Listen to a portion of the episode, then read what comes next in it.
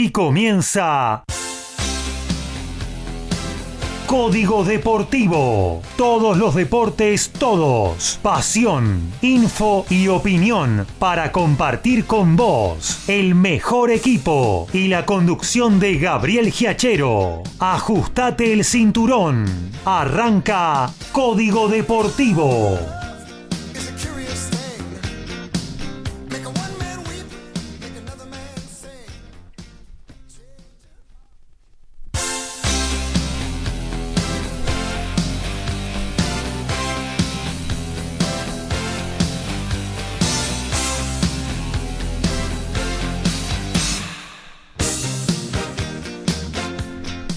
¿Qué tal? ¿Cómo les va? Muy, pero muy buenos días. Aquí estamos arrancando una nueva edición de Código Deportivo, la número 7 en este 2021 que alumbró este nuevo proyecto de mm, programas de deportes hecho por especialistas, hecho por eh, gente que sabe de cada una de las materias y bueno, y aquí estamos compartiendo con ustedes esta mañana de sábado hasta las 13 horas. Un muy lindo día sobre Buenos Aires, un poquito caluroso, pero bueno, estamos en verano, señores. Eh, amerita esta temperatura y bueno, vamos a estar recorriendo obviamente que el rugby, el básquetbol, el automovilismo, el tenis, el fútbol, el boxeo todo lo que esté en vivo lo vamos a estar eh, poniendo en superficie y actualizando a cada momento en esta edición de Código Deportivo que sigue extendiendo sus brazos, ¿eh? ya a partir del domingo próximo, del 7 de marzo,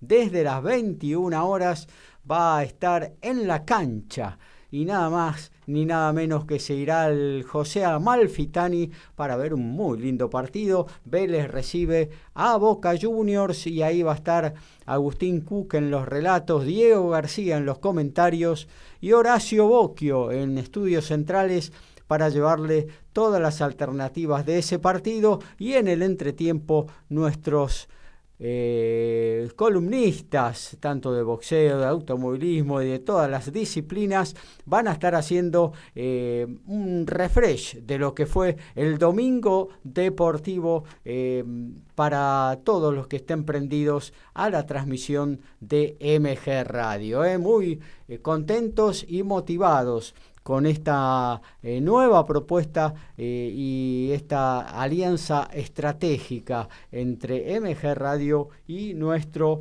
programa. Y bueno, llegó el momento de recorrer nuestros diferentes puestos de trabajo, eh, no sin antes decirle que sobre margen derecha de la página de la radio, www.mgradio.com.ar, ahí tenés la oportunidad en el chat de dejarnos tu mensaje, tu pregunta, tu acotación, tu comentario, lo que quieras. ¿eh? Participa que estaremos contentos de que así sea. Em, que, vivas, que sientas, que compartas la pasión por el deporte junto a todos nosotros. También eh, a través de cualquiera de nuestras aplicaciones que te podés bajar gratuitamente desde Play Store o Apple Store. También eh, nos podés dejar tu mensaje en la página o directamente eh, en lo que tiene que ver con el mensaje de la propia aplicación. Ahora sí, recorrida por los diferentes puestos de trabajo, recordamos que acá al ladito mío está Horacio Bocchio y luego todos nuestros eh, periodistas están desde su casa eh, haciendo eh, el programa, cuidándose a partir de lo que sucedió en esta pandemia con nuestra plataforma web de audio que nos permite que la mayoría de nuestros programas, no solo Código Deportivo, estén al aire eh, cuidándose, ¿eh? porque todavía eh, tenemos un añito para, por delante para seguir cuidándonos, pero vamos a vencer, vamos a salir adelante y vamos a, derrotar a este virus que nos atacó hace un tiempo ya, casi un año aquí en la República Argentina, pero que vamos eh, seguramente a salir triunfantes. Vamos a la recorrida. Primero saludo a quien está acá al ladito mío, el señor Horacio Boco. ¿Cómo anda? Hola Gaby, ¿cómo estás? Muy buenos días, eh, compañeros, audiencia. El gusto de compartir eh, otro programa de Código Deportivo. Y bueno, con toda la información del fútbol, que ayer ya comenzó la, la tercera fecha del torneo, más lo que se viene desarrollando de Copa Argentina que tuvimos el día jueves, lo que ya se viene el lunes va a tener continuidad y el miércoles vamos a continuar informando con el partido minuto a minuto de Boca Claypole. Tal cual. Eh, y bueno, seguimos con nuestra recorrida. Vamos a los compañeros que están eh, en exteriores. Eh, arrancamos por Ciudadela. Allí se encuentra el señor Alfredo González, es quien nos informa de rugby en el Código Deportivo. Alfred, ¿cómo andás? Buen día. Muy buenos días, oyentes, compañeros, que tengan todos una muy linda mañana en este Día de la Bandera y nosotros levantando nuestra bandera que es la radio, haciendo que los oyentes puedan tener un día con mucha información y, y algo entretenido también para ellos. Muy bien, ¿y de qué va a tratar hoy el, tu columna, tu espacio de, rugby? Tenemos varias info para compartir, Hay ¿no? Muchísima información de rugby, pero nos vamos a concentrar en dos o tres temas que tienen que ver con los resultados eh, donde estén involucrados argentinos este, tenemos todo lo que tiene que ver con el Mundial, eh, se sorteó las sedes y una serie de modificaciones, y también el rugby de la urba y este controvertido tema del Scrum. Y mm. mientras tanto vamos a tener en vivo, comenzó la tercera fecha de seis naciones y están jugando Italia e Irlanda. Se generó la polémica ahí con el eh, con la nueva reglamentación que va a ser por un tiempo nada más, pero que bueno, ya empezó a levantar polvareda, ¿no? Así es, Gabriel, los muchachos, las primeras líneas, todos los forward, los talibanes, digamos, del Scrum, están casi todos en desacuerdo. Vamos al tenis, ¿eh? llegaron las semifinales del Córdoba Open eh, con mayoría de jugadores argentinos, quizás la sorpresa de que haya, eh, allí no haya arribado quien de alguna manera todos sospechábamos que era el que más posibilidades tenía de llegar y también hay vivo porque ah, se está jugando ya la clasificación, la quali del ATP Buenos Aires que arranca el próximo lunes. De todo eso, ¿quién nos va a informar si no lo es el señor Lautaro Miranda? ¿Cómo andás, Lautaro? Buen día. Fua, qué presentación, ¿eh?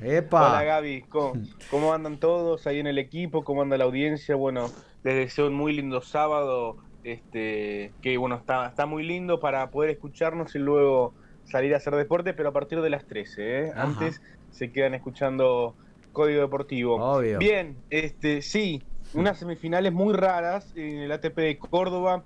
Tres argentinos. Este, esto ya ocurrió en la edición del 2019. Eh, en aquel año llegaron eh, Juan Ignacio Londero, que fue la gran sorpresa, frente a Federico Del Bonis. Y en la otra semifinal jugó Guido Pela contra Pablito Cuevas. ¿Cuál es la curiosidad? Que Pablito Cuevas, si bien representa Uruguay, nació en Concordia entre Ríos. Entonces es casi nuestro. Pero bueno, han sido tres finalmente. Eh, son Federico Coria, Juan Manuel Cerundo, lo que es la gran revelación del torneo, y Facundo Bagnis. Como vos comentás, en el último turno tuvo la posibilidad de sumarse Diego Schwarman, que no solo era el gran favorito a ganar el partido, sino este, a quedarse con el torneo, número uno del cuadro, top ten, este, jugando en Argentina. Pero bueno, Albert Ramos eh, en esta superficie es un jugador de clase mundial y, venció al Peque en tres parciales. Así que bueno, ahora Ramos de hecho asume el rol de nuevo favorito porque es el único cabeza de serie que queda en el cuadro. Y bueno, además estaremos comentando y siguiendo lo que es la clasificación del ATP de Buenos Aires en su vigésimo primera edición. Este clásico de, la ciudad desde el año 2001. Este, están jugando tres partidos en este momento, arrancó a las 10 de la mañana. Está jugando Mario Vilela de España que vence por 6-4-2-1 a Tomás Barrios Vera de Chile. Está jugando el español Carlos Gómez Herrera contra el indio Sumit Nagal, están cinco iguales en el primer set. Y el brasilero Joao Meneses, campeón panamericano en Lima, le vence por 6-4-1-0 a Francisco Cerúndolo, que es hermano de, Juan Manuel que está en las semifinales de Córdoba. Así que bueno, estaremos pendientes de toda la información a lo largo del programa. Muy bien, esto es lo que tiene que ver con el tenis, pero también vamos a hablar obviamente de automovilismo y de básquetbol y quien nos informa es el señor Daniel Medina. Dani, ¿cómo anda? Buen día. ¿Qué tal, Gabriel? Buenos días a todos este, mis compañeros, a toda la audiencia. Hermoso día desde ya, este, calurosito, ¿eh? Pero bueno, está bien. A los fanáticos del verano, supongo que el conductor ahí este, estará con las bermudas a pleno. Pero es calor, hot, hot acá en Polvorines. Pero bueno, es verano, es verano, es verano y, eh, y, es lindo, es lindo porque uno está más libre, ¿no? Aunque ya saben que yo soy partidario del otro. Pero, por supuesto, eh, mucha información, bastante en básquetbol, este, en básquet sobre todo, este, ya sea en, la Liga Nacional de Básquet, porque se está, está terminando hoy el, famoso Super 4 que otorga plazas para la Liga Sudamericana, este, que, se disputa, que se disputarán este año 2021, después del mes de junio. Tenemos la NBA con esos altos y bajos de, nuestro jugador favorito, nuestro equipo favorito ahora por los argentinos. Me hacía acordar a Maradona en el Napoli. Nosotros ahora somos todos fanáticos de los Denver Nuggets, ya que se fue Manu de San Antonio Pur, ¿no? que se retiró. Este, ese, esa inconstancia, esta irregularidad que, realmente vamos a, vamos a comentar. Vamos a comentar un poquito también, este, Gabriel y audiencia, explicar un poquito brevemente lo que es el, eh, partido de las estrellas que se desarrollará el fin de semana que viene en la ciudad de, Atlanta, en Estados Unidos. Y también tenemos de automovilismo que están en este momento, se van a empezar los entrenamientos en, el circuito bahiense del barrio este, Andrea, eh, aldea romana, del turismo clase 2 y clase 3 que inician su actividad en la, quizás, quizás, la categoría más interesante y la chispita de todo, que está en, el automovilismo argentino. Ya con algunos entrenamientos, eh, nombrar también algunas cositas del, exterior, de, la Fórmula 1, eh, de gente que, va, que está ya eh, compitiendo como piloto de reserva en, la Fórmula E, la Fórmula eléctrica, también vamos a comentar un poquito de eso, los autos que no son autos para mí, pero tenemos bastante información, autos que no son autos, yo no, no, no puedo creer, es lo mismo fumar un cigarrillo sin humo, o sea... Este, hay cosas que no se entienden, pero bueno, ¿qué va a ser? Este, y, pero, pero ojo, Dani, que te pones a, ver una carrera de fórmula eléctrica y tenés, eh, disputan los puestos eh, en todos los puestos, eh, en Fórmula 1 para conseguir una disputa, por ahí van al décimo séptimo contra el décimo octavo, ¿no? No, no, eso, eso, eso, ninguna duda, eso ninguna duda de ella, pero son muchas cositas que, que desde no escuchar los autos hasta no correr en autos, este, salvo uno, se corre en un solo autódromo, en fin. Pero hay varias cositas este, para, comentar en este hermoso día. Muy bien, eh, y terminamos nuestra recorrida eh, allá por la zona de Villarrafo, José Ingenieros con el señor que nos habla siempre del noble deporte de los puños, Ricardo Beisa. ¿Cómo anda, Ricky? Ricky. No lo escuchamos a Ricky, no sé, no puede salir al aire, tendrá algún problemita. Debe estar en el pesaje con Canelo Álvarez. Sí, sí, Canelo lo esperaba. Bueno, no, llegó Ricky y se lo subió a este turco Gildirín. Pero bueno. Eh... Se salvó, se salvó. Ahí estamos. ¿Cómo anda, Ricky? ¿Bien? acá estamos, Gaby.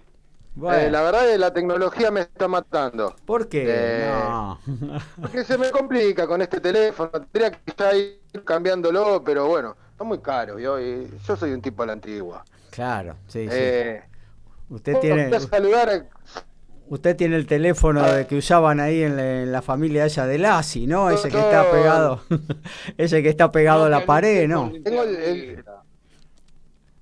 A ver, no te escuchamos, Ricky, qué lástima. Ah. Bueno, eh, a ver si lo podemos si puede solucionar Ricky su tema de conexión. Eh, hoy tiene una muy linda pelea, eh, bromas mediante, Canelo Álvarez.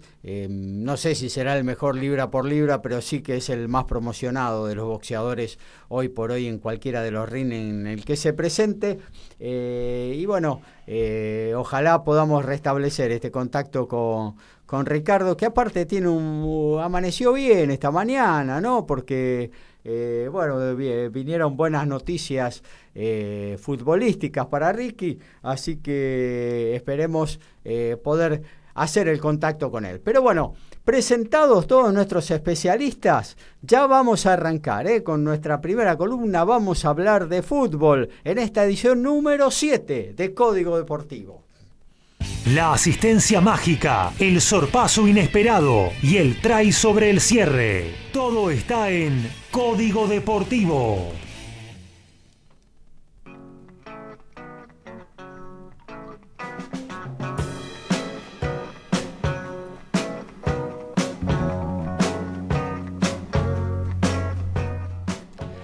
Bueno, nos metemos en fútbol. Arrancó ayer eh, la fecha, la segunda, ¿eso? La, número 3. La 3 del fútbol argentino, de la Copa de la Liga Profesional, ¿no? Exacto, y en Mar del Plata. Me confunden con los nombres. Una vez se llama Copa de la Liga Profesional, después se llama. Sí, lo que pasa es que le habían puesto. y le habían puesto también Copa Diego Maradona, finalmente por un problema legal tuvieron que quitarle el nombre. Bueno, el torneo de primera división. Claro. Porque es el mismo perro con distinto collar, así que sabemos que es siempre igual. Y sí, se puso en marcha en, en el José María Minela, Aldo Civi ganó, eh, jugando muy bien, le ganó cómodamente 3 a 0 a Arsenal, con un gol de Manuel Iñiguez y dos de Federico Andrada. Eh, Aldo Civi, que viene de menor a mayor en estos tres partidos, eh, no solo por los resultados, sino además por el juego. Lo sorpresivo es eh, el equipo de Rondina, Arsenal, que no levanta, ya lleva tres caídas consecutivas. después, Defensa y Justicia y su costumbre de ganar, 1 a 0 a Patronato, Patronato también, el equipo de Iván Delfino está tratando de encontrar el rumbo, porque se le va a hacer difícil, me parece que no hay mucha materia prima mm. y bueno, ya lleva tres derrotas consecutivas. Brian Romero eh, marcó el tanto de defensa. Primera victoria de Becachese en su vuelta a Varela. Primera victoria de Becachese, exactamente. Y en el cierre, uno que bueno, eh, parece que no, no le va a ir muy bien con este técnico, ya algo se dudaba antes del comienzo del torneo. Gabriel Milito con Argentinos Juniors no solo perdió 2 a 0 y tuvo dos expulsados en la noche de ayer ante Vélez como local, y que ya venía de perder el domingo pasado también como local con Platense, sino que estas tres derrotas eh, lo que están marcando eh, además es el nivel de juego bastante pobre de argentinos y le tenemos que sumar que Argentinos este, va a jugar la Copa Libertadores en la fase de grupos que se va a iniciar en abril por lo que está faltando y lo que está mostrando el equipo de Milito, realmente eh, creo que va a ser bastante difícil poder después sortear la zona que le toque con el nivel de juego que tiene y con los resultados que está obteniendo. Y encima, bueno, se encontró con un Vélez Arfield que está a tope, tres victorias en tres partidos, ¿no? Y Vélez que viene también en una racha positiva, eh, bueno, eh, creo que igual los rivales que le tocaron hasta ahora no son los que van a estar, me parece, en los primeros lugares y su prueba de fuego para demostrar todo esto va a ser cuando eh, la fecha próxima sea local ante Boca, justamente el partido que vamos a estar transmitiendo. Tal cual, ¿eh? un lindo partido toca para debutar con las transmisiones de MG Radio y Código Deportivo. Vélez Arfield Boca, 21 y 30 del domingo, a partir de las 21. Vamos a estar eh, aquí en el aire de MG Radio con los relatos de Agustín Cook y Diego García en los comentarios y toda la info, obviamente, futbolística de, en la voz de Horacio Bocchio. Eh, y un Boca que también, si gana, como indica la lógica, mañana en la bombonera frente a Sarmiento, eh, estaría ahí nomás de, de Vélez, ¿no? Claro, y bueno, eh, por eso yo creo que una victoria de Boca mañana lo pone en carrera y ahí es una de las pruebas para Vélez a ver qué es lo que puede llegar a rendir en este torneo. En el pasado le fue dentro de todo bastante bien, aunque no llegó a clasificar justo en la última fecha y terminó jugando el torneo complementación, fue el que terminó eh, llegando a la final, que va a tener que jugar ahora a finales de marzo contra Banfield por el lugar eh, que queda para la Sudamericana 2022. Tal cual. Bueno, y hoy día de grandes, ¿no? Porque mm, saltan a la cancha Independiente, que bueno, tiene el mote de grande, pero está económicamente en una delicada situación, se ha desprendido de sus principales jugadores. Eh, y bueno, ha traído lo que pudo traer, que bueno, a mi criterio no son incorporaciones que, que le muevan la aguja a un grande y a una afición como la roja de paladar negro, ¿no? Sí, exactamente. Eh, bueno, lo de Independiente eh, tiene el tema ya interno con sus su dirigencia, las elecciones a la vista, la posibilidad de que los moyanos no no vayan por la reelección, pero dejarían eh, su gente que los ha estado rodeando en todo este tiempo y eh, la oposición que se viene formando, eh, se está reagrupando y saben que la situación económica no es la mejor, que el plantel que tiene tampoco está a la altura de lo que venía siendo Independiente hasta hace unos años atrás y se va a encontrar con una dificultad muy grande. No solo se ha desprendido de muchos jugadores, sino que en muchos casos son jugadores, la mayoría extranjeros, se fueron con juicios. Claro. Eh, está el, caso del uruguayo Santiago Silva, ahora salió lo de Gaibor, el, arquero también, eh, el uruguayo Campana, Campaña, también tuvo problemas. Eh, no sé si hubo, creo que un cuarto jugador y cuando se fue Sánchez Miño terminó yéndose por en canje por la deuda. Así que a Monevieta me parece. A Monevieta es el otro, exacto, el venezolano también tuvo problemas por eso. Muchacho muy fino, muy fino para jugar, este, muy, muy poco rústico. Cuesta pasar al lado de él, ¿no, Dani? Era como un ropero. Mamita, un molinete. bueno, eh, sí, realmente eh, una situación delicada. Yo creo que Independiente está para pilotearla y hacer lo mejor que pueda en este campeonato. No va a ser uno de los candidatos. Y por otro lado está un San Lorenzo que eh, está irregular, ¿no? Porque sacando el partido que yo no cuento eh, entre como un partido importante o que sirva como evaluación frente el de la Copa Argentina. Eh, bueno, ha logrado una victoria, la del comienzo del campeonato, ha caído en la segunda eh, presentación y bueno, por ahora parece ser, da la sensación que Dabov está buscando el equipo y no lo ha encontrado, ¿no? Sí, y hoy tiene un partido que quizás en los papeles aparece como muy simple, pero Central Córdoba es un equipo que se está formando, el otro día consiguió una importante victoria, hasta quizás inesperada, y hay que ver qué, qué rendimiento puede llegar a tener eh, San Lorenzo. Pero nosotros nos fuimos a los grandes, pero hay dos que juegan a primera hora y hay uno que viene jugando muy bien además de ganar. Sí, sí. Tanto Banfield como Colón de Santa Fe. Y va por la TV pública. Y va por la TV pública. Ayer fue el estreno a partir de Argentinos Juniors y Vélez Arfiel, que fueron por TV pública. Claro. Todas las fechas a partir de esta van a tener eh, dos partidos liberados que se van a poder ver eh, tanto por cable sin, sin el abono, sin el pack, como por eh, televisión digital o de aire. Y bueno, Banfield y Colón creo que es una de las promesas de, muy buen partido.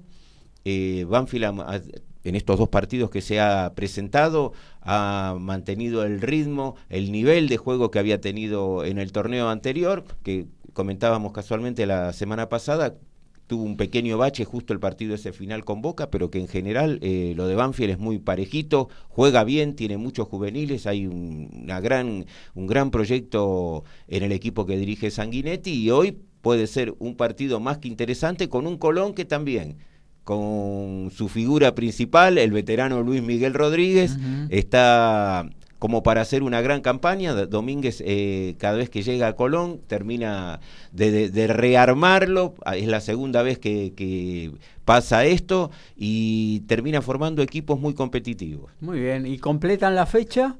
Y la fecha se va a completar en Córdoba también 17-10. Eh, Talleres va a recibir a Newell's Old Boys, un Newell's que viene con dos derrotas ¿eh? y que se habla de la posibilidad de que Kudelka no continúe al frente del equipo rojinegro. y talleres que tampoco le sobra nada, así que duelo de necesitados en el Mario Alberto Kempes, ¿no? Sí, y tenemos que recordar además, eh, es un torneo de 13 fechas y que los cuatro primeros son los que clasifican. Llegar cuarto, dentro de todo, puede llegar a... Eh, después son tres partidos, ¿no? Porque hay eh, cuarto, semifinal y final puede llegar a pasar cualquier cosa. Así que la cuestión es poder llegar entre los cuatro primeros más que ganar la zona. Muy bien, hablábamos de San Lorenzo, hoy sale a la cancha el Ciclón y también, eh, no, esta semana no, la otra va a ser eh, su primer partido en la Libertadores, ¿no? Eh, sí, el miércoles 10 va a estar jugando en Santiago ante la Universidad de Chile por la fase 2. Partido chivo le tocó. Y partido bastante difícil y después el miércoles 17 la revancha en el Videgain. Ambos partidos van a ser de a las 21.30. No sé cómo estará de optimista o pesimista Daniel Medina con ese tema, no sé. Y bueno, vamos a estar eh, con el minuto a minuto. En un, estado de, limbo. De limbo porque si se, da la, si se da la película de ciencia ficción que San Lorenzo pase a la U de Chile, tendría que jugar nada más ni nada menos contra Brasil 8, que puede ser Santos, hasta ahora es Santos, y si no, dependiendo que Gremio gane la Copa Brasil en estos días, el Fluminense. Así que estoy más que en el limbo tirando para, no sé, por ahí me decido por el infierno. Muy bien. Bueno, eh, hasta aquí lo que tiene que ver con el fútbol. Vamos a estar con el vivo de lo que sucede en las principales ligas europeas, como cada sábado y cada miércoles, eh, actualizando lo que está sucediendo al instante. Y justamente con ese vivo tenemos eh, también hoy que agregarle lo que tiene que ver con rugby, seis naciones y lo que está sucediendo en la clasificación, en la quali del eh, Buenos Aires Open, Argentina Open en realidad, que se está jugando en el Buenos Aires Lawn Tennis. Así que vamos con esa recorrida, arrancamos con la pelota ovalada. Sí, Gabriel Trenis, 10 eh, minutos del primer tiempo en un partido donde los dos perdieron en las dos primeras presentaciones, están 3 a 3 Italia e Irlanda. Muy bien, tenis. Sí, Gaby, te cuento.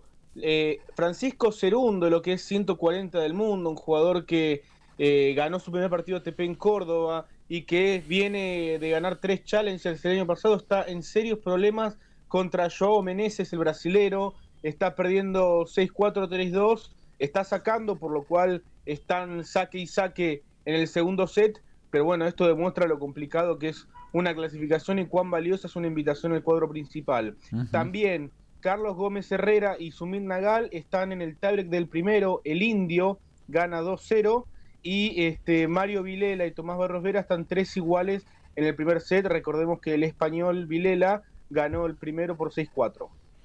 Muy bien, y bueno, lo que tiene que ver eh, con el fútbol, hacemos una pequeña recorrida por eh, las ligas europeas, eh, Horacio. Sí, cómo no, y ya tenemos un final, el mismo es la victoria del Manchester City, que ganó dos... Se va, ¿no? Se va. sí, sí, sí, exactamente. consiguió una trabajosa victoria, podemos decir, porque le costó, pero consiguió ganarle 2 a 1 al West Ham. cerca del final, eh, Stones, y no era Rolling, es el que marcó el tanto de la victoria. Y ahora eh, la tabla de posiciones ya lo tiene con 62 unidades, estamos en la fecha 26, la que se está desarrollando, y el Manchester United que lo sigue está en 49. Eh, el resto de la jornada, a las 12, va a jugar el West Bromwich ante el Brighton High Hope. A las 14.30, que va a ir por ESPN, tenemos al Leeds de Marcelo Bielsa, que gana uno, pierde uno, pero bueno, está en la mitad de la tabla, se le va a hacer difícil llegar a alguna de las copas, pero por lo menos eh, la, posibilidad de mantener la categoría creo que no va a tener mayormente inconvenientes. Va a recibir a Aston Villa. Y a las 17 el Newcastle con el Wolverhampton. Esos son los partidos de hoy. Después, si querés, continuamos con lo que eh, falta de, de esta Premier League que se va a completar mañana y el cierre es el día lunes. A todo ritmo, info y opinión. Código Deportivo. Código Deportivo.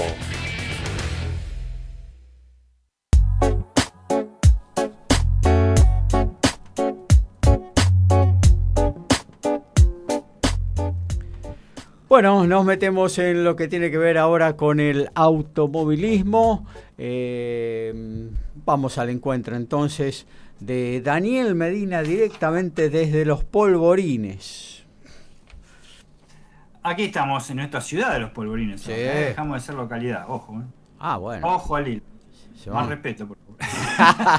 Este, no, es un nuevo decreto este, provincial y este, eh, ciudad, tanto los Polopines, Nogués, Villa de Mayo este, y Tortuguitas, por ejemplo, ¿no? Claro. partido de Malvinas. Claro. Eh, bueno, sí, vayamos a lo, lo, sí, lo interesante, que es el, el, tema de la columna de automovilismo. Se está desarrollando, como habíamos dicho antes, en el circuito de Aldea Romana, que en realidad se llama Ezequiel Crisol. Este circuito bayense que es una bajada, cuando se sale de la, cuando se entra a la recta principal, es una bajada impresionante como una andonada. Es una de las más grandes junto con la de Misiones, la de Oberá. Este, eh, eh, realmente es un bellísimo circuito de 3.000 metros en la cual hace su debut en el año el, Turismo Nacional Clase 2, que en este momento empiezan con entrenamientos libres, en este preciso momento, porque se retrasó por un, por un despiste, aunque parezca mentira, salió un auto a, girar una vuelta y se despistó, así que ya hubo de entrada despelote. Y a las 12 del mediodía, la clase 3, que quizás es la clase más interesante, y que en el día de ayer tuvo entrenamientos previos, prevaleciendo los Toyotas de eh, eh, Julián Santero y el debutante Gastón Yanza, perdón, un mendocino de 24 años que eh, proviene de la clase 2, justamente, y que casi entra este año en el TC este, Moura.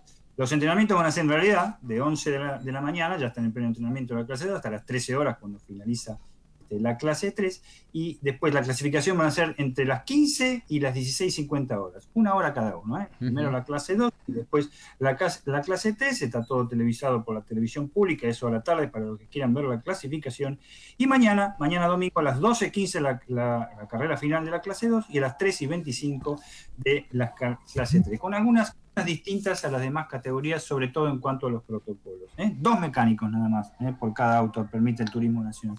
Uno a cada lado de, de, cada, de cada vehículo. Y si necesitan uno más por alguna razón que así lo amerite, se tendrá que consultar al comisario deportivo de cada circuito, por cada carrera, a ver este, si lo permite. Los principales pilotos y animadores, parece increíble porque ustedes lo van a sacar, ya esto hemos hablado un poco. José Manuel Lucera, Fernando Chapur, Leonel Larrauri, Jonathan Castellano, Mariano Pernía, Leonel Pernía, es impresionante, este, este, Pernía es triste, decían, ¿no? pero están en todos los automovilismos, este, Mariano Werner, eh, Germán Todino, Julián Santero, Mauricio Lamiri, Fabián Gianantoni. Ustedes están hablando, Daniel, ¿estás este, hablando de una carrera turismo carretera? No, de turismo nacional. Y eso es lo que digo yo siempre, el turismo nacional está plagado de pilotos y escuderías oficiales que realmente por ahí le están quitando la oportunidad a lo que realmente es la esencia ¿eh? del automovilismo en Argentina, es que los chicos que surgen de categorías menores y, el, turismo nacional los lanza después a las categorías principales. Pero bueno, la parte económica, evidentemente, la parte de equipos oficiales, evidentemente, este, es, primordial. Fíjense que Mariano Bueno, hace dos meses que se consagró campeón de turismo carretera, y está debutando hoy en C4, y dentro de tres meses le van a dar un Toyota Corolla. O sea, realmente es una cosa que a veces es justo, es injusto. Bueno, eso es este es turismo nacional. Este, eso es medio poco explicable, Gaby, este, para la gente, pero eh, eh, es así. Por otro lado, tenemos, bueno, tenemos novedades también, tenemos novedades este, varias. Primero, una confirmación de, gracias a Dios, de los, este, código deportivo, ¿eh? que se venía madurando, madurando. Está por fin el reemplazante en Super TC2000, en, en piloto en el equipo oficial Renault, es reemplazante de, Facundo Arduzo, que era una incógnita, ¿eh? se demoró bastante más de lo, de, lo que se tenía previsto. El quilmeño eh, Damián Finesti ingresa definitivamente en el equipo oficial Renault Sport Argentina y eh, va a correr la primera carrera que va a ser el 14 de marzo del 2021 en el autónomo Oscar y Juan Galvez. No es un piloto desconocido, ¿eh? para la gente de Renault. Ya corrió los famosos 200 kilómetros de Buenos Aires en el año 2019, donde Leonel Pernía, porque es amigo, bastante amigo de Leonel Pernía, que fue el campeón también ese año, este, lo invitó a correr y le sirvió bastante. No solo salieron primeros, sino que le sirvió bastante porque otorgaba puntaje doble para que el piloto de Tandil pudiera ser campeón. Así que ya tenemos el reemplazante de Falco Orduzo, un buen piloto, hijo de otro gran piloto, claro, Oscar Fineschi. que fue, Oscar Fineschi fue ex campeón de turismo nacional y TC2000 en lo que se llamaba Copa Pilotos Privados. Eh, y es justamente el que lo llevó en casi toda su carrera, en este caso no, porque será este, eh, eh, asistido por la gente y vaya asistencia que va a tener, con un equipo que salió tres veces seguido este, campeón del Super TC2000 y no, no pudo hacerlo en, este último, en esta última temporada. Eh, eso con respecto a la parte del TC2000 y la parte del, perdón, de, la primicia del Super TC2000 y justamente con el Super TC2000 tenemos una noticia que Eh, no es como el, rugby con el tema del Scrum, pero sí importante en cuanto a cambios que en el Super TC 2000 para, para, este año, para el 2022. Es algo bastante importante. Por empezar, ya no va a haber doble fechas, la mayoría de las dobles fechas, como fueron el año pasado, fueron por el tema de la pandemia, no va a ser carreras sábado y domingo, carreras finales, sí fechas simples, ¿eh? con carreras clasificatorias, con, en, Super TC 2000 se hace una clasificación y los 15 primeros del campeonato hacen luego otra, otra una carrera clasificatoria que da puntos y aparte sirve para la largada del otro día. Eso da también penalización. Los ocho primeros de cada del ranking del campeonato son penalizados con kilos, composiciones, composiciones más que nada, ¿eh? composiciones. Este, eh, los descartes, en una medida que me parece mal, los descartes eran tres descartes y ahora se bajó a dos. Eh, cuando hay un equipo muy superior, tres descartes es bueno porque hasta pueden descartar un primer puesto, aunque te parezca mentira por la superioridad que hay. Por eso opino personalmente que los descartes no, no es una medida acertada. Y las competencias finales que van a ser más cortas, 40 minutos, más que nada por un tema económico, un tema de eh, económico, este, va a haber un único entrenamiento, nada más. Pero lo más importante y lo más este, notorio, y acá es donde viene el tema del negocio, muchachos, es el, push to pass. Esta modalidad que se usa muchísimo en el Stock Car brasileño, que la mencionamos el año pasado, cuando Matías Rossi ya despuntaba el vicio ahí en Brasil, es la potencia extra al pulsar un botón, ¿eh? en el auto obviamente, durante un tiempo y en determinados accionamientos durante la carrera. ¿Qué significa eso?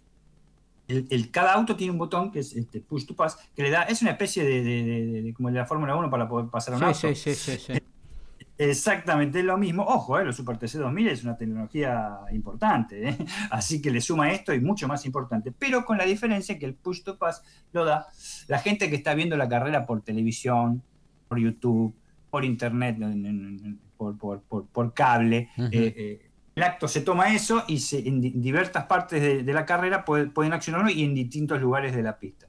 Esa es la parte de negociación que digo yo, ¿no? ¿Qué significa? Que este, toda la carrera no va a haber público por ahora, por ahora no va a haber público y van a tener un montón de adeptos en ese, en, ese aspecto. La, cadena que televisa, la cadena de cable de las tres letras que televisa las carreras de Super 2000. Eso es lo más destacable en cuanto este, los cambios. Y otra cosa, que cada escudería de Super TC 2000 debe tener este, un piloto tester, ¿eh? una especie de apadrinazgo, ¿eh? de por lo menos dos años de experiencia en Fórmula Renault 2.0 o ITC 2000. ¿eh? Es una especie como la Fórmula 1 que va a ser el reglamento este año, que la experiencia que tienen que tener los chicos que llegan este, a la Fórmula 1. Una cosa este, bastante parecida eh, en ese aspecto a lo que es este, la Fórmula 1. Por otra cosa, queríamos comentar el tema de Matías Rossi en Stock brasileño, el, multicampeón, que puede ser más multicampeón que nunca mañana porque finaliza el top race, ¿eh? aunque hay nada más que 14 autos. Siempre el mismo número, 14, el borracho. 14 autos. Matías Rossi va a continuar con el Storcar brasileño, ¿eh? pero tendrá un nuevo compañero, este, eh, Gabriel y audiencia, yo creo que lo conocen. ¿Quién es? El brasileño Tony Canan. Mirá. Ojo. Eh, mirá vos, este, siguiendo este, también la participación, porque el equipo ahora Full Time Sport van a ser tres pilotos de Rubén Barrichello. Tony Canan es un gran piloto. Es, eh, campeón en IndyCar en el 2004 y ganador de las 500 millas de Indianápolis, es una de las carreras de la, triple corona, ¿no? Este, ganar las 500 millas de Indianápolis te toca un handicap que no puede ser, aunque fue en el 2005. Va a pilotear también un Toyota Corolla, eh, pero auspiciado en este caso, si bien integra el equipo Full Time Sport, va a estar auspiciado por este, la firma petrolera Texaco de Estados Unidos. Ah, Su primera carrera en Velo Park, sí, es un apoyo importante, me parece, Texaco, ¿no? Este, su primera carrera va a ser en Velo Park, en, Nova Santa Rita, en el estado de Río Grande do Sul, que va a ser eh, finalizando en el mes de abril, al principio del mes de abril.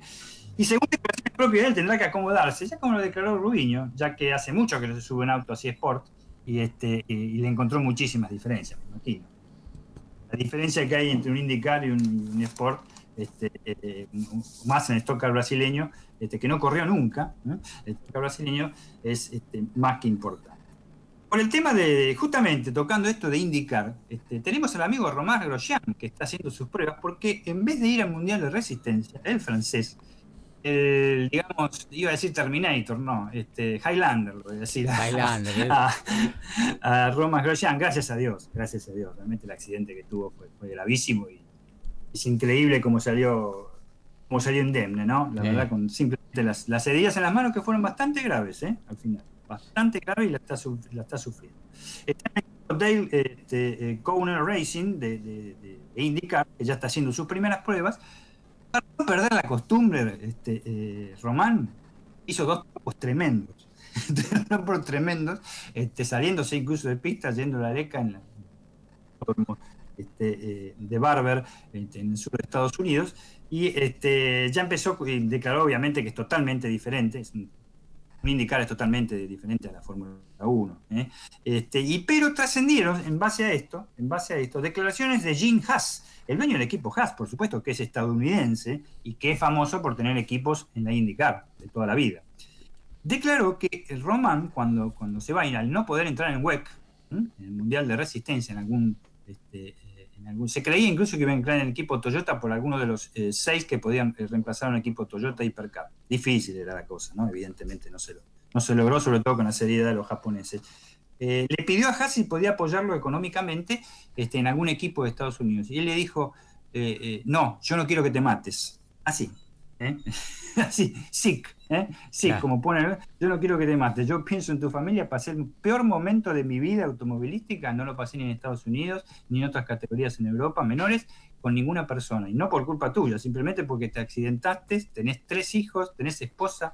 Yo creo que lo mejor es que te quedes en tu casa. Evidentemente no le hizo caso porque se fue a la indicar, ¿no? ya. No le hizo caso. Pero eh, eh, ese es el tema con respecto a la Indy y el de, de, de Grosjean que ojo, no va a correr en óvalos. No va a correr en óvalos. El 75% de la carrera de la IndyCar son en óvalos.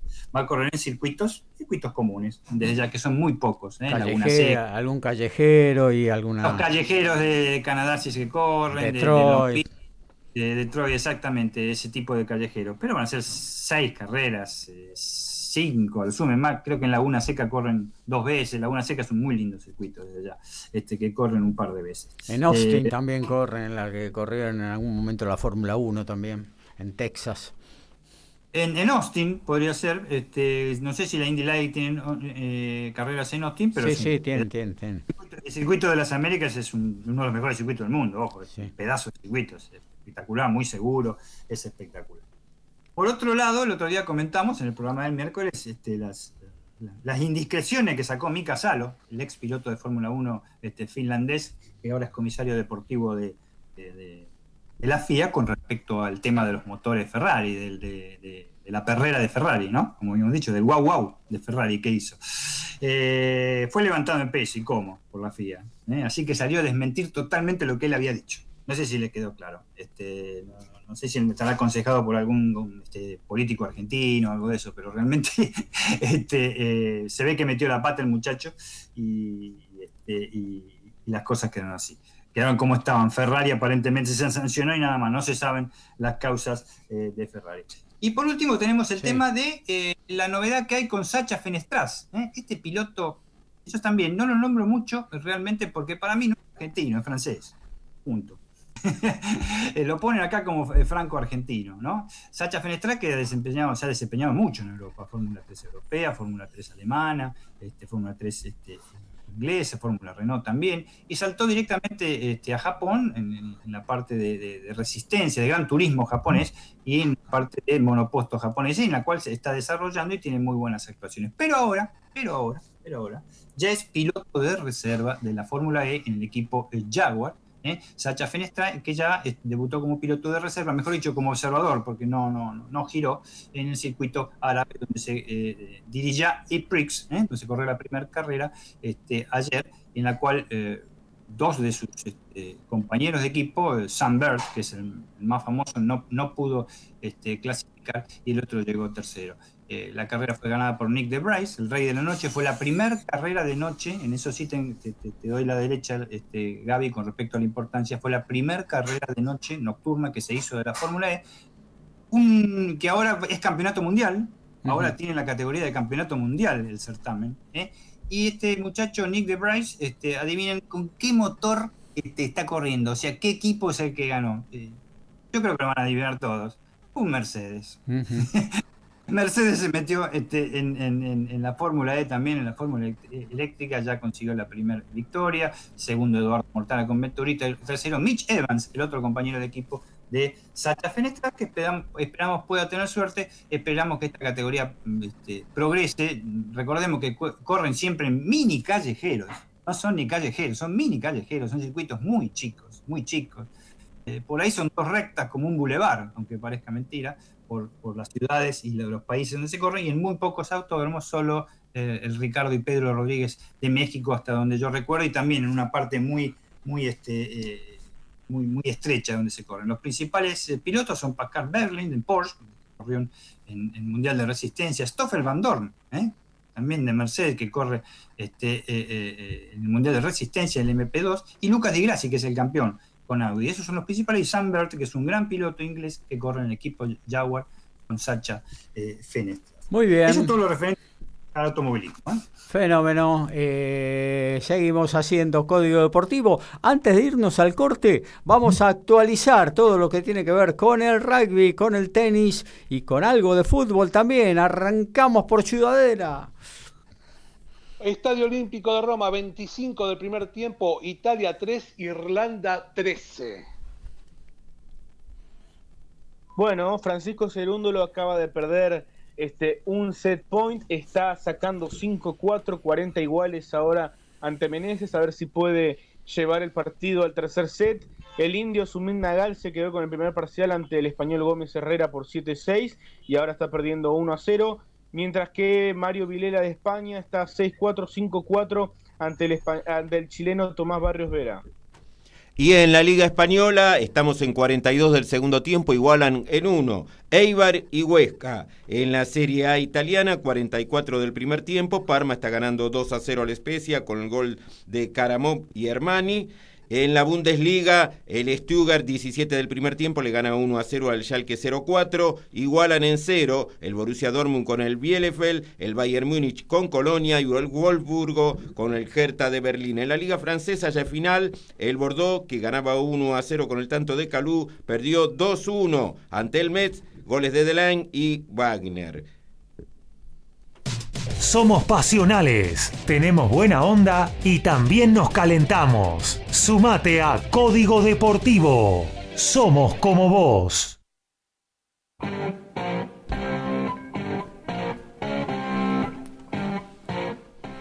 Nos vamos a meter en lo que tiene que ver con el tenis, pero antes recorremos todos los deportes, noticias cortitas de cada uno de ellos. Arrancamos por el rugby.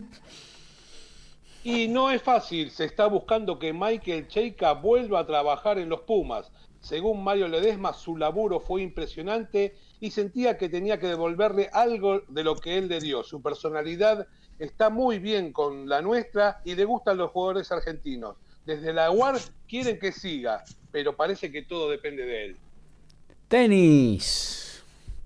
Bueno, Roger Federer, la gran expectativa volverá en Doha, eso está clarísimo, y además sumó este, el, eh, ATP 500 de Dubai, torneo que ha ganado en ocho ocasiones, y allí también tiene un, muy lindo recuerdo porque ganó su título número 100.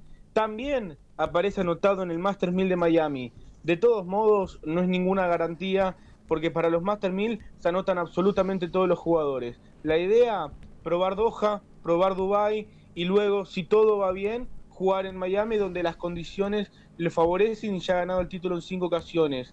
Pero su preparador físico, Pierre Paganini, dio unas declaraciones no muy positivas en la semana, diciendo que esta vez las cosas van a costar muchísimo más. Así que bueno, estaremos atentos a ver cómo vuelve eh, Roger Federer, que es por ahora el tenista con más semanas como número uno. Dentro de dos semanas se verá superado por Novak Djokovic. Basketball.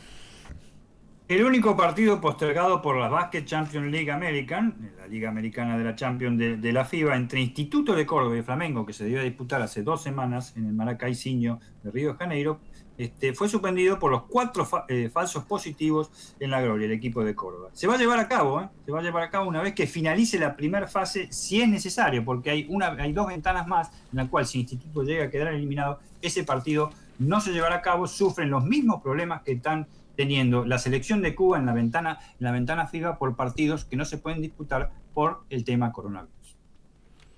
¿Algo de boxeo? Tenemos bueno, Gaby, espero que ah. se me escuche. ¿Se me escucha bien? Sí, perfecto. Bueno, antes que nada, un saludo a todos. Hoy tuve un problemita. Eddie Hearn, CEO de Matchroom Boxing. Sí. Está muy ligado a la empresa DAS eh, que tiene entre sus contratos a Gennady Golovkin. Eh, afirmó que Jaime Mujía debería ser el próximo rival para el kazajo, eh, ya que se acerca al final de su carrera y destaca que tendría que, pelear contra una gran promesa. Así que la empresa se va a poner eh, a negociar con las ambas partes para que se dé este nuevo espectáculo. Automovilismo. Hola, sí, perdón. Este, sí, lamentablemente con una noticia mm, que acabo de conocer, no lo había tenido en cuenta, pero es de esta mañana, este, falleció una leyenda del rally, ¿eh? que es el finlandés Hannu Mikola. Incluso este, este, hombre venía a Argentina a los 70 años, a 78 años a causa de un cáncer. el campeón mundial de rally, histórico piloto finlandés de 1983, ganador de 18 competencias en 123 este, presentaciones. Eh, eh, debutó en el Campeonato Mundial de Rally en Monte Carlo, en el famoso Rally de Monte Carlo en el, 73 con un Ford Escort y finalizó cuarto. Ganó varias veces los Mil Lagos, una de las competencias más características del campeonato de rally y también estuvo este, en la Argentina participando cuando se desarrolló el rally en eh, Río Negro en la ciudad de París. Y se han programado tres partidos más de los 32 avos de la Copa Argentina. Los tres partidos van a ir el miércoles 10 eh, de marzo. 17 días van a jugar en cancha de Temperley, Banfield y Güemes de Santiago del Estero. 19-20 Atlético Tucumán y Comunicaciones en el Juan Domingo Perón, cancha de Instituto.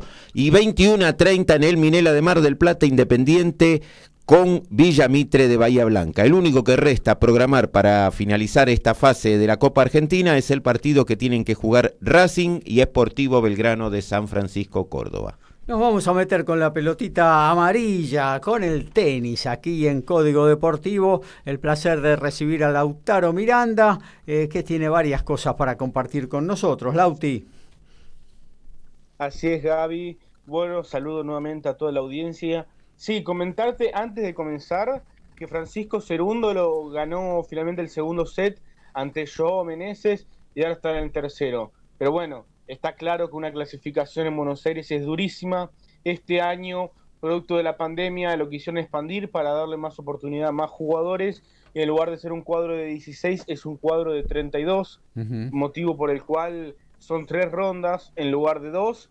Eh, y por supuesto, es mucho más duro clasificar.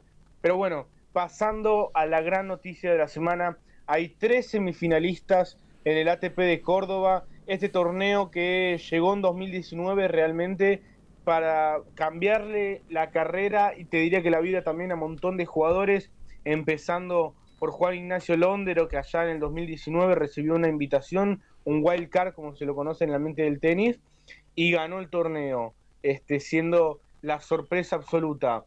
Eh, este año, los tres semifinalistas disputan por primera vez una semifinal de ATP. En el caso de Facundo Bagnis, hoy está cumpliendo 31 años.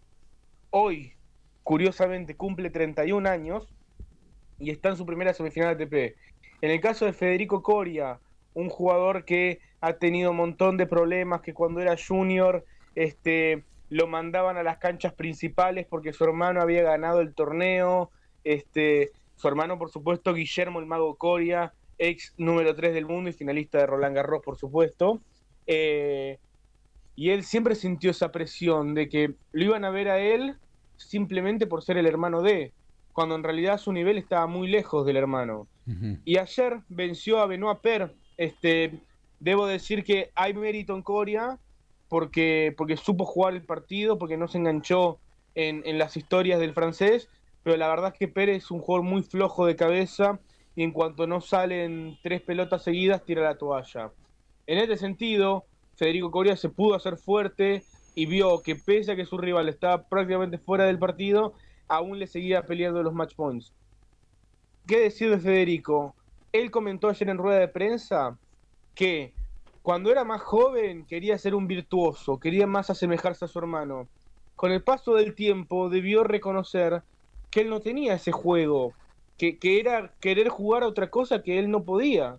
Entonces debió aceptar sus limitaciones técnicas y entender que podía llegar a ganar partidos y tener las mismas alegrías jugando de otra manera. ¿De qué otra manera? Bueno, un tenis defensivo, un tenis de contragolpe, eh, un tenis que, sale a esperar, que sale a defender. Y bueno, le está dando resultados. ¿Por qué? El año pasado jugó cuarto de final en Río de Janeiro, ganó su primer partido en el US Open, llegó a tercera ronda de Roland Garros, ingresó al top 100, ahora está este, en semifinales de Córdoba. Claramente ha tenido una, una gran progresión en su juego. Y hoy va a enfrentar a Juan Manuel Cerúndolo, que es el hermano menor de Francisco. Juan Manuel, una historia este, increíble en este torneo porque superó la clasificación tres partidos y ganó otros tres en el cuadro principal. Eh, es un muchacho que juega realmente bárbaro, tiene, tiene un, plan de juego y lo respeta este, a rajatabla. Eh, es un jugador que sabe variar alturas, que sabe variar efectos, que puede jugar defensivo, que puede jugar ofensivo, que sabe contragolpear. Eh, es realmente un juego muy, muy, muy inteligente el que plantea y, y de físico parece estar respondiendo muy bien.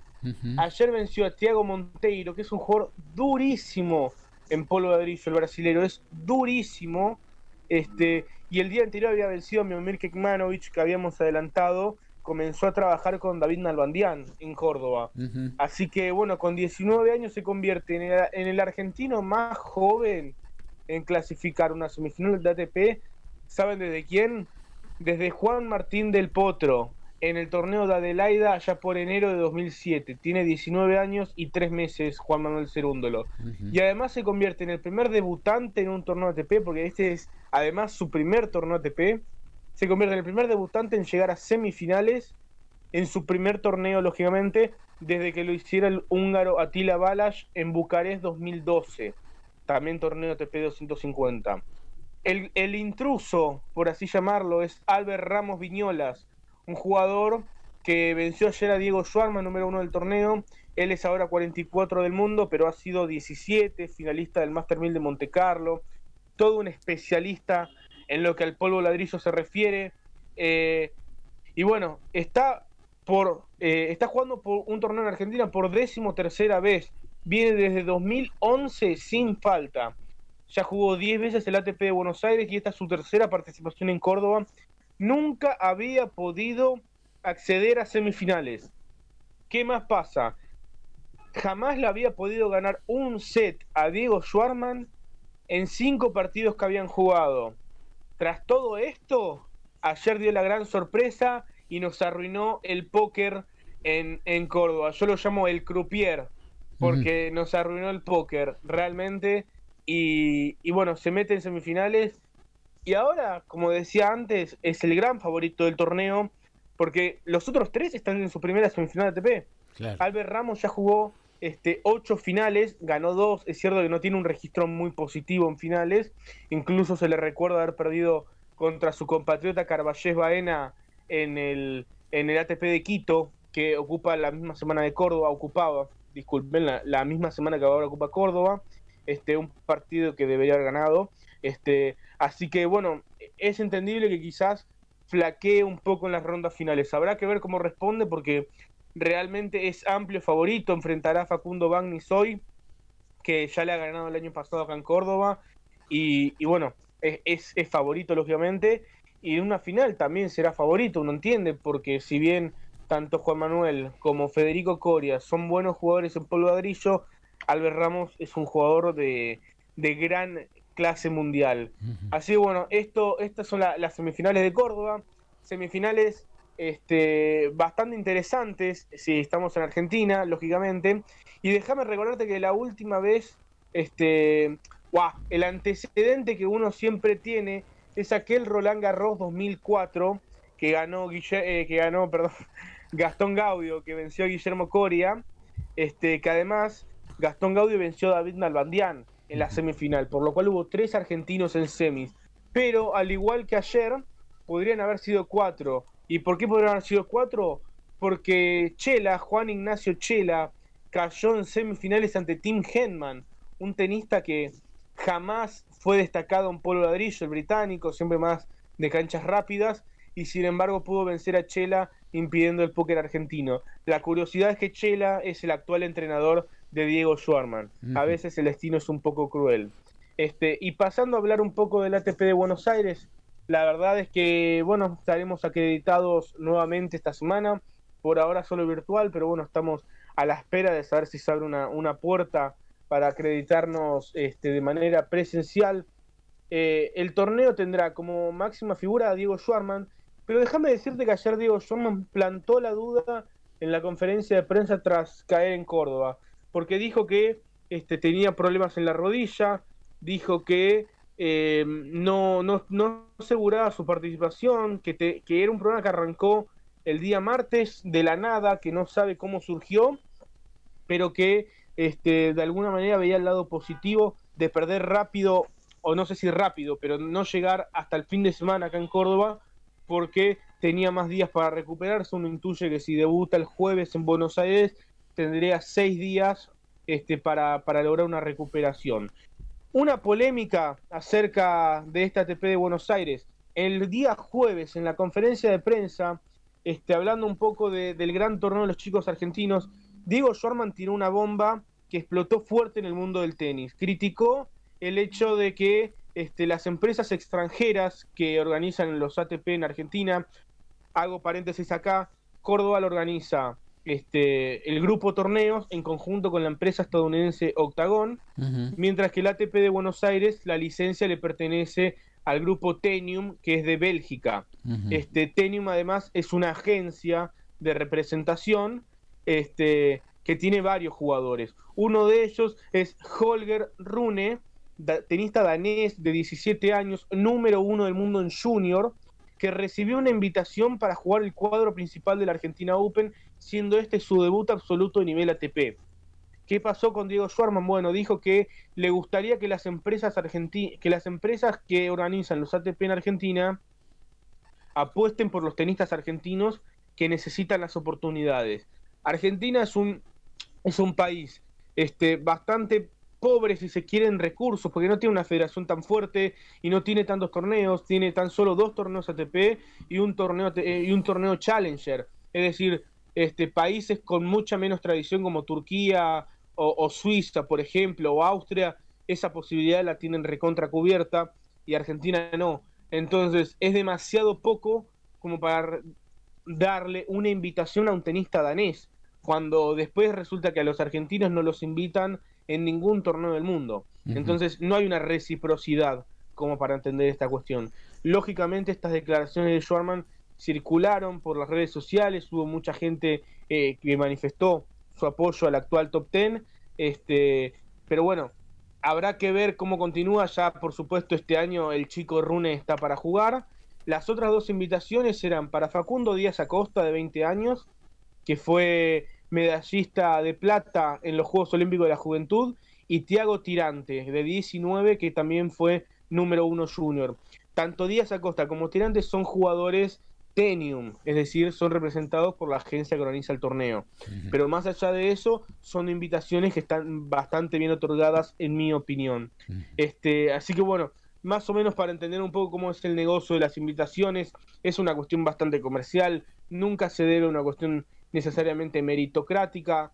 Este, los torneos tienen total este, libertad para otorgar una invitación a quienes quieran. No hay eh, ninguna reglamentación de ningún tipo. Si Jai te decide dar una invitación a mí, yo puedo ir y jugar. Esta es la situación. Eh, lógicamente puede despertar malestar. Este, déjame decirte y para terminar, que no es, no, es, común, no es eh, tan raro que el torneo invite a jugadores jóvenes que prometen en categorías inferiores. Sin ir muy lejos, lo hizo en 2005 con Rafael Nadal. Tenía 18 años, no había ganado Roland Garros, pero este, 9 años, 11 años más tarde, perdón, no, 10, porque volvió en 2015. En 2015 ganó siendo una figura absolutamente consagrada. Eh, entonces, el torneo a veces apuesta a eso, ver si el jugador tiene una buena participación, que pueda volver en un futuro. Este, de paso el torneo se vende en Dinamarca porque hay mucha expectativa por este chico, porque realmente eh, es muy bueno, está asesorado, eh, entrena, perdón, en la academia de Patrick Moratoglu. Moratoglu es el entrenador de Serena Williams y Stefano Tsitsipas, o sea, es un nombre muy importante en el mundo del tenis, entonces uno entiende que este chico no, no es una invitación este, al aire. Habrá que ver cómo rinde, la verdad es que no tiene experiencia en nivel ATP y esta, estos torneos son muy duros, por más que quizás un europeo vea el cuadro y diga, bueno, más o menos se puede hacer algo interesante. La realidad es que son cuadros muy duros, con muchos especialistas en esta superficie, partidos muy físicos, muy luchados. Así que bueno, habrá que ver cómo responde, pero sin duda que lo que dijo Schwarman le va a meter una linda presión. Cerramos con los primeros cuatro cabezas de serie en el TP de Buenos Aires. Diego Schwarman y Cristian Garín los primeros dos, y Benoit Per y Miomir Kekmanovic eh, completarán el cuarteto que saldrá adelantado de la segunda ronda. Así que bueno, desde el miércoles estaremos comentando nuevamente las novedades de este torneo y hoy estaremos lógicamente con lo que nos deje el ATP de Córdoba. Muy bien, actualizamos eh, rugby, actualizamos también tenis y por supuesto fútbol en la mañana de Código Deportivo antes de irnos a la tanda de las 12. Acaba de terminar el primer tiempo en Italia, Italia 10, Irlanda 27. Bueno, hay un ganador ya en la clasificación. Mario Vilela venció al chileno Tomás Barros Vera por 6-4-7-5. El español Gómez Herrera vence 4-1 a Sumir Nagal en el segundo set tras caer en el primero. Y Francisco Cerundo le llevó a Meneses batalla, están 2 2 en el tercero. En la Serie A estamos en el entretiempo, Especia cae 2 a 0 ante el Parma. En la Bundesliga, el Bayern Múnich está ganando 2 a 0 a Colonia. Uno de los tantos lo marcó Robert Lewandowski, el goleador del torneo. El Stuttgart está ganando en 36, 3 a 0 al Schalke 04. El Wolfsburgo y el Hertha Berlín están 0 a 0. Mismo resultado para Borussia Dortmund y el Bielefeld. Además, en la Premier League ya estamos en 10 del primer tiempo. El West Bromwich y el Brighton Hove igualan 0 a 0.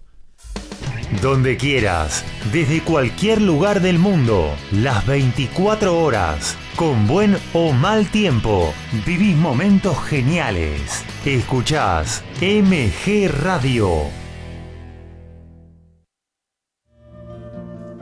Mabel Rodríguez, clases de canto interpretación, trabajo corporal y vocal. Comunicate a nmabelr.hotmail.com o al Instagram arroba nmabelr. Animate con Mabel Rodríguez.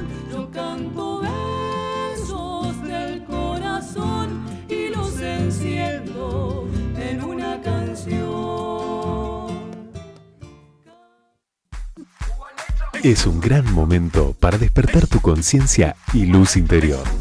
No te pierdas a Nora Gá y Despertares. Los miércoles a las 14 horas por MG Radio.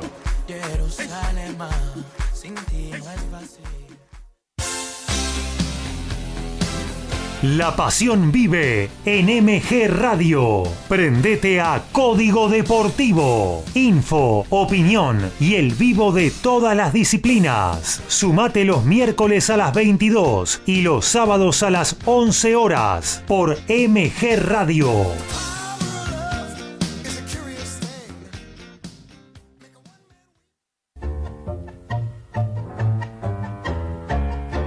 Abrazándote, abrazando tango. Programa de nuestra cultura popular. Idea y conducción, Enrique Madrid.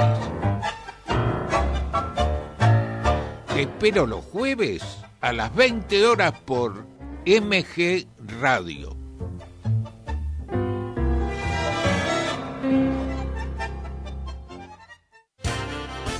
Más divertido, menos aburrido. Es cosa de chicos para compartir con los grandes. Conduce Iri Jaramillo con un staff muy especial. Más divertido, menos aburrido. Los domingos a las 12 por MG Radio.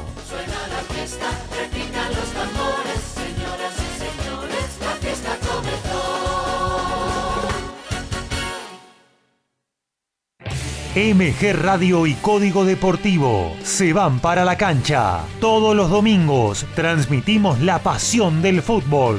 Los partidos de Boca o River estarán en el aire de nuestra emisora y toda la info nacional e internacional, más el polideportivo. Sumate a nuestra locura. Prendete a MG Radio.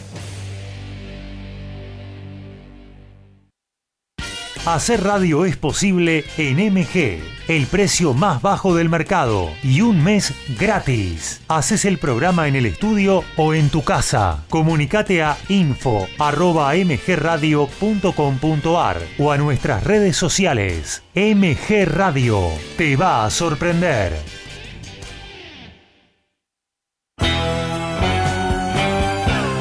Estás en momentos geniales. Estás en MG Radio.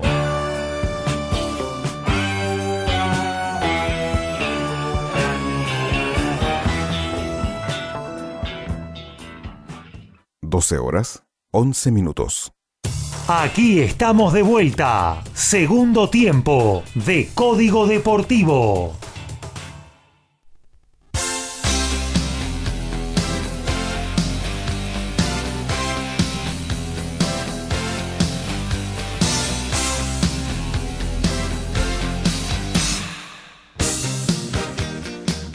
Segunda hora de Código Deportivo, nos vamos a meter en el Noti Deportes.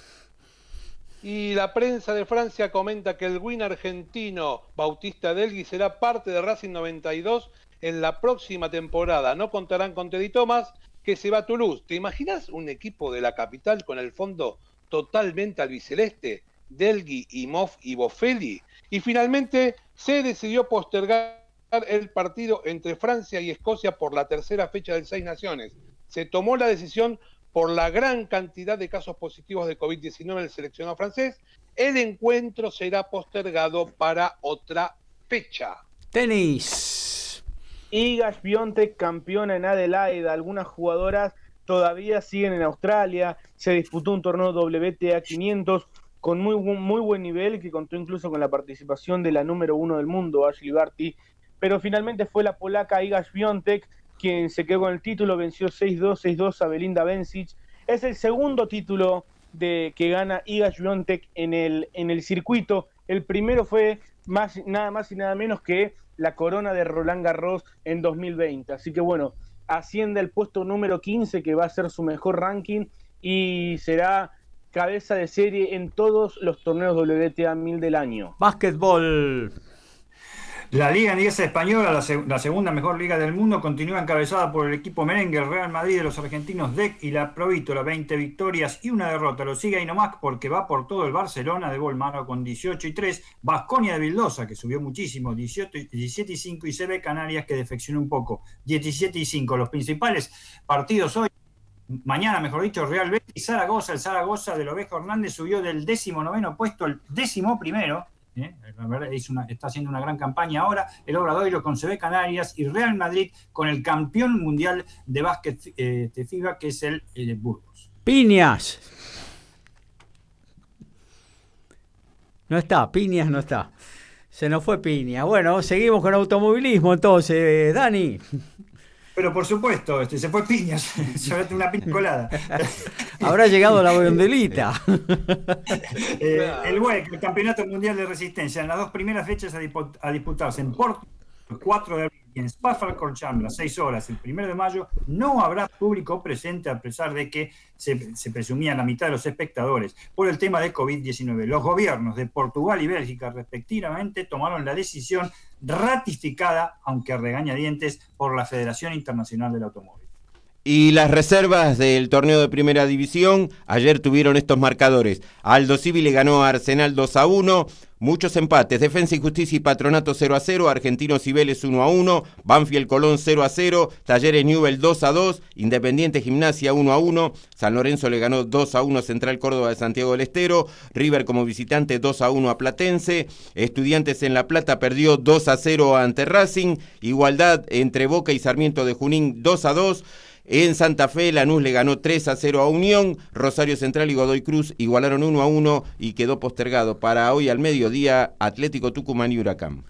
Nos metemos en lo que tiene que ver con el rugby, ¿no? Sin antes decir, Kevin de Devoto, bien por Código Deportivo por la, con las primicias, por lo del automovilismo y Fineski a Renault. Manu, saludos, oyente fiel desde Mumro. También están prendidos a esta edición de Código Deportivo. Luis Marote. Eh, Osvaldo de aquí de Villa Pueyrredón, bien vecino, Pablo Valcarce, eh, Francisco Simone, Pablo Mateusi, eh, Carolina Dóvalo, Alejandro Tejerina, y Marcelo Zuca. En la operación técnica, hoy tenemos a Mabel Rodríguez, ¿eh? moviendo los controles de eh, eh, MG Radio y de Código Deportivo. Nos metemos en la columna de la pelota balada, Alfredo. Sí, hace un ratito terminó un partido en que Bristol de Teta Chaparra le ganó al Leicester 17 a 3. Los tres puntos de los Tigers fueron convertidos por Joaquín Díaz Bonilla. En el día de ayer, eh, 6 le ganó 25 a 20 a Exeter. En el equipo perdedor, en los visitantes jugó Facundo Cordero, el hermano de Santiago. Jugó 27 minutos e hizo un try. Y los Pumas 7 hoy a la mañana, dos jugados, dos ganados. Bien. Frente a España, 35 a 7. Frente a Portugal, 21 a 0. 12 y 34 hora Argentina juegan frente a Chile. Eso es lo que tiene que ver con los resultados. con respecto a la información, eh, en una reunión del Consejo Directivo de la URBA, se decidió oficializar la vuelta a las canchas con todos los protocolos a seguir por los clubes antes, durante y al terminar los partidos.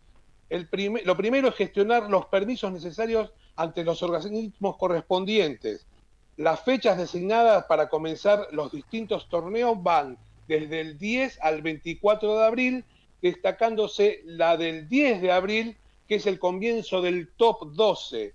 Para ello se aprobó un protocolo presentado ante las autoridades provinciales para la vuelta al juego, criterios y recomendaciones que las mismas autoridades habían solicitado. Para ello deberán cumplir con los equipos deben llegar ya cambiados y se retirarán una vez terminado el partido. No habrá público en los partidos.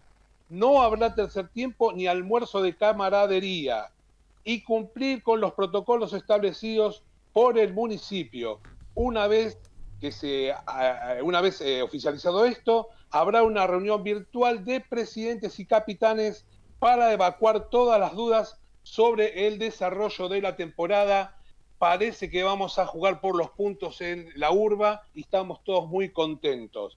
Pero no estamos tan contentos, todo no es 100% alegría, ya que esta semana hubo un gran debate acerca de una de las formaciones más importantes que tiene el rugby, que es el Scrum, y hay muchas medidas de protocolos para minimizar los riesgos de contagio, pero en los últimos días se agregó una disposición para reducir los riesgos de lesiones graves aferrados a la larga inactividad. El Scrum no será disputado lo que provocó una gran, un gran rechazo en el ambiente. El equipo que tira la pelota debe sacarla de la formación sin empuje, lo que se llama eh, vulgarmente el tira-saca. La medida fue dispuesta por el área de competencia y desarrollo de la UAR y tiene carácter de obligatoria en todas las categorías competitivas de eh, menores de 15 y afecta a todas las uniones. Esto estará vigente hasta que los referentes de la seguridad de la Unión indiquen pasar a la segunda etapa, que es la de empujar hasta un metro y medio. El comunicado en ningún momento habla de volver al Scrum liberado y la mayoría de los referentes están en contra de esta decisión. Muchos jugadores de la urba, sobre todo los forwards, no están de acuerdo con que el Scrum no sea disputado, ya que es parte esencial del juego, por lo menos para los forwards. Y aparte es un emblema del rugby argentino, el Scrum, ¿no? Conocido mundialmente, los Pumas, eh, en su momento, allá por la década de 60, en su aparición eh, ante Sudáfrica, como uno de los puntos fuertes del rugby nacional. Así que eso creo que todavía hiere más un poquito el orgullo de, de todo lo que tiene que ver con el mundo de, del rugby, ¿no? Yo sé que a vos no te gustan los eSports, ¿no? Pero el primer jueguito que apareció de, de rugby tiene hace muchos años. Cuando vos jugabas contra Argentina, el mejor, el mejor Scrum era el de Argentina. Le ganaba a cualquiera del mundo. Así que imagínate la consideración que se le tiene a esta formación dentro del rugby argentino, ¿no? Claro, claro. Eh, bueno, em, eh, ¿qué otra cosita? Tenemos, sí. Eh, con respecto al mundial próximo que se acerca, la World Rugby anunció una serie de medidas que modificarán algunos aspectos importantes del próximo mundial de rugby a jugarse en Francia. Será el primer mundial que tendrá planteles conformados por 33 jugadores a diferencia de los 31 que había hasta este momento.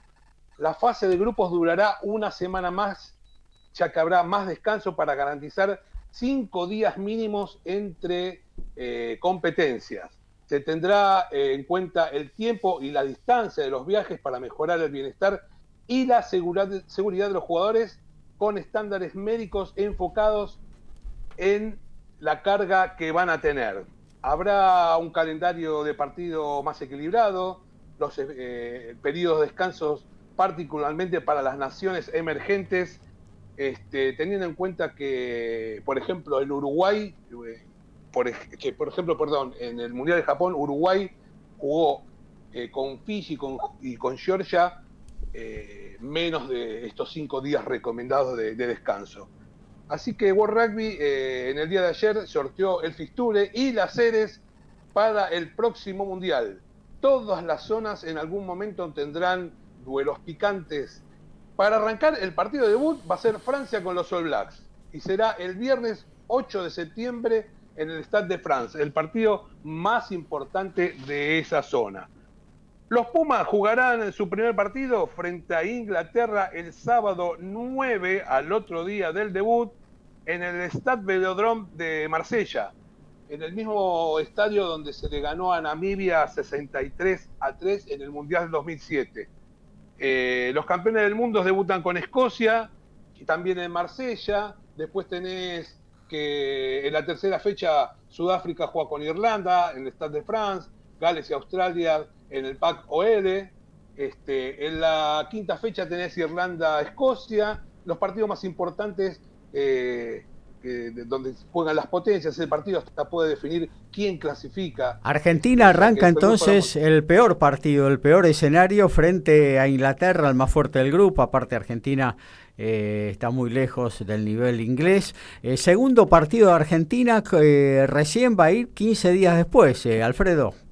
Así es, el 22 de septiembre en San Etienne va a jugar contra el que se clasifique de Oceanía, que va a ser Tonga o Samoa, y una semana más tarde, el 30, va a jugar con el equipo que clasifique por América, que no sabemos si va a ser Uruguay, Estados Unidos y Canadá, y va a cerrar su participación en la serie de la primera etapa el 8 de octubre eh, frente a Japón el partido que puede ser definitorio para ver quién clasifica a la segunda ronda.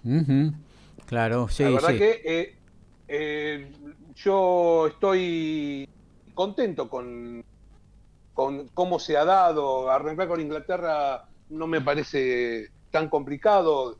Eddie Jones este, ha, hablado muy bien nuevamente de, del seleccionado argentino que se está recuperando. Habló específicamente del Scrum que se basó en toda su mejoría en el Scrum y esperemos que, de acá al 2023 se vaya superando para llegar de la mejor manera. Bueno, veremos, queda mucho tiempo por delante. Esta ridiculez que hace el rugby de, plantear em, el estatus. Un escenario que Sí, aparte el estatus de cada nación tres años antes con los rankings de lo que se juega al Mundial, que tres años después van a ser equipos totalmente diferentes en muchos casos, y dos años y medio antes el sorteo del campeonato, me parece realmente una ridiculez y trazar una proyección de aquí a dos años y medio. Eh, una locura. Así que, bueno. Lo tenés muy concreto con lo que pasó con Gales este año, que arrancó segundo en el ranking mundial y hasta hace dos semanas estaba noveno, solo en un año. Tal cual. Eh, bueno, gracias Alfredo, seguimos en contacto. Eh, vamos a actualizar eh, seis naciones, algo de tenis, fútbol, aquí en Noti Deporte, aquí en Código Deportivo. Alfredo. Sí, cuatro minutos del segundo tiempo, Italia 10, Irlanda 34, ya consiguió el punto bonus los equipos, el equipo verde. Tenis. Sí, bueno, este acaba de salvar una pelota de break Francisco Cerún, una pelota de break hubiera sido durísima porque sacaba 3-4 este, y hubiera sido saque para partido del brasilero Meneses, así que bueno, saca 3-4, están 40 iguales, mientras que Carlos Gómez Herrera ganó 6-2 el segundo set ante Nagal, van a comenzar el tercero, y también el boliviano Hugo Delien se, retiró de la clasificación, no hay ningún suplente más este, para firmar, así que el brasilero Pedro Sakamoto accede a la segunda ronda. Fútbol. Y en la Bundesliga estamos en el entretiempo. Borussia Dortmund y Bielefeld igualan 0 a 0, el Bayern está ganándole 2 a 0 al Colonia, el Stuttgart 3 a 1 al Schalke 04, Wolfsburgo le está ganando 1 a 0 al Hertha Berlín, por la Serie A en Italia, ha descontado el Spezia con gol de Yazzi, que ahora está como local cayendo 2 a 1 ante Parma. Y en 10 del primer tiempo, en el Ramón Sánchez Pizjuán, el Sevilla iguala 0 a 0 con Barcelona. En la Premier League, el West Bromwich está ganándole 1 a 0 al Brighton, Brighton No. Básquet, rugby, fútbol, tenis, boxeo, deporte motor y más. Código Deportivo.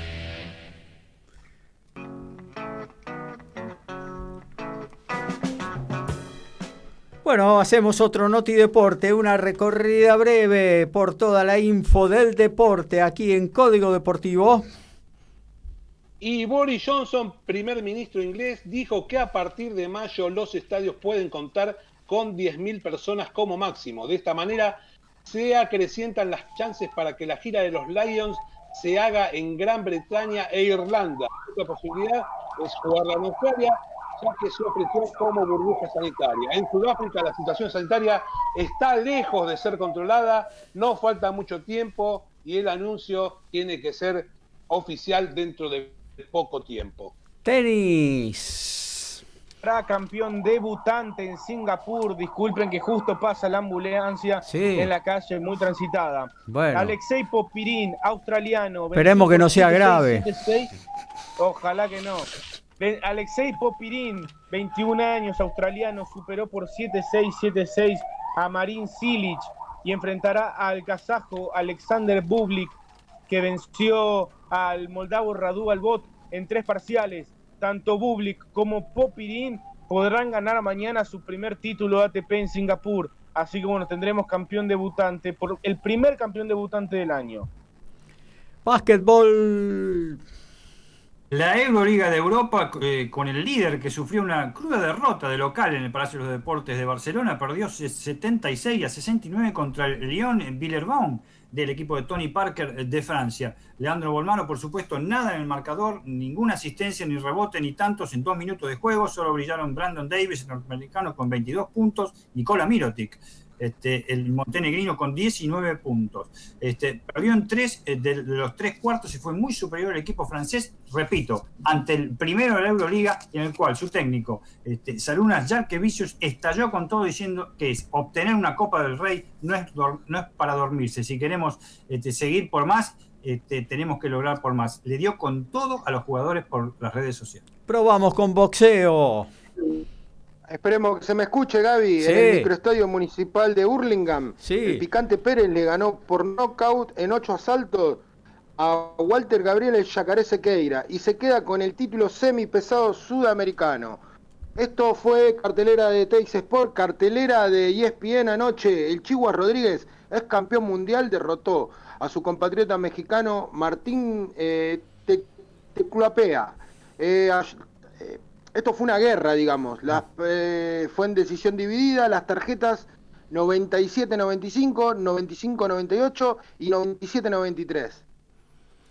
Automovilismo en las prácticas de ayer de Top Race, cuya el campeonato finaliza mañana domingo, eh, Girolami fue el primero, uno de los candidatos al título, eh, Raúl Risati segundo, Matías Rossi, otro candidato el tercero, y Diego Azar, el último de los candidatos, un trinomio que pugna por el campeonato en el cuarto lugar. A partir de las 13 horas empiezan los entrenamientos en el autónomo Oscar y Juan y la Copa América fue ratificada en el transcurso de esta semana. Su edición 47 va a iniciarse el próximo 11 de junio, 20 horas cancha de River, Argentina ante Chile. En la fecha 2, Argentina va a jugar ante Uruguay en Córdoba, en el Mario Alberto Kempes, el día 15 de junio a las 19 horas. En la fecha 3, Argentina ante Paraguay va a jugarse en cancha de River, va a ser el 19 de junio también 20 horas. En la fecha 4 le toca libre y en la 5 ante Bolivia en el Ciudad de la Plata el 27 de junio, 20 horas.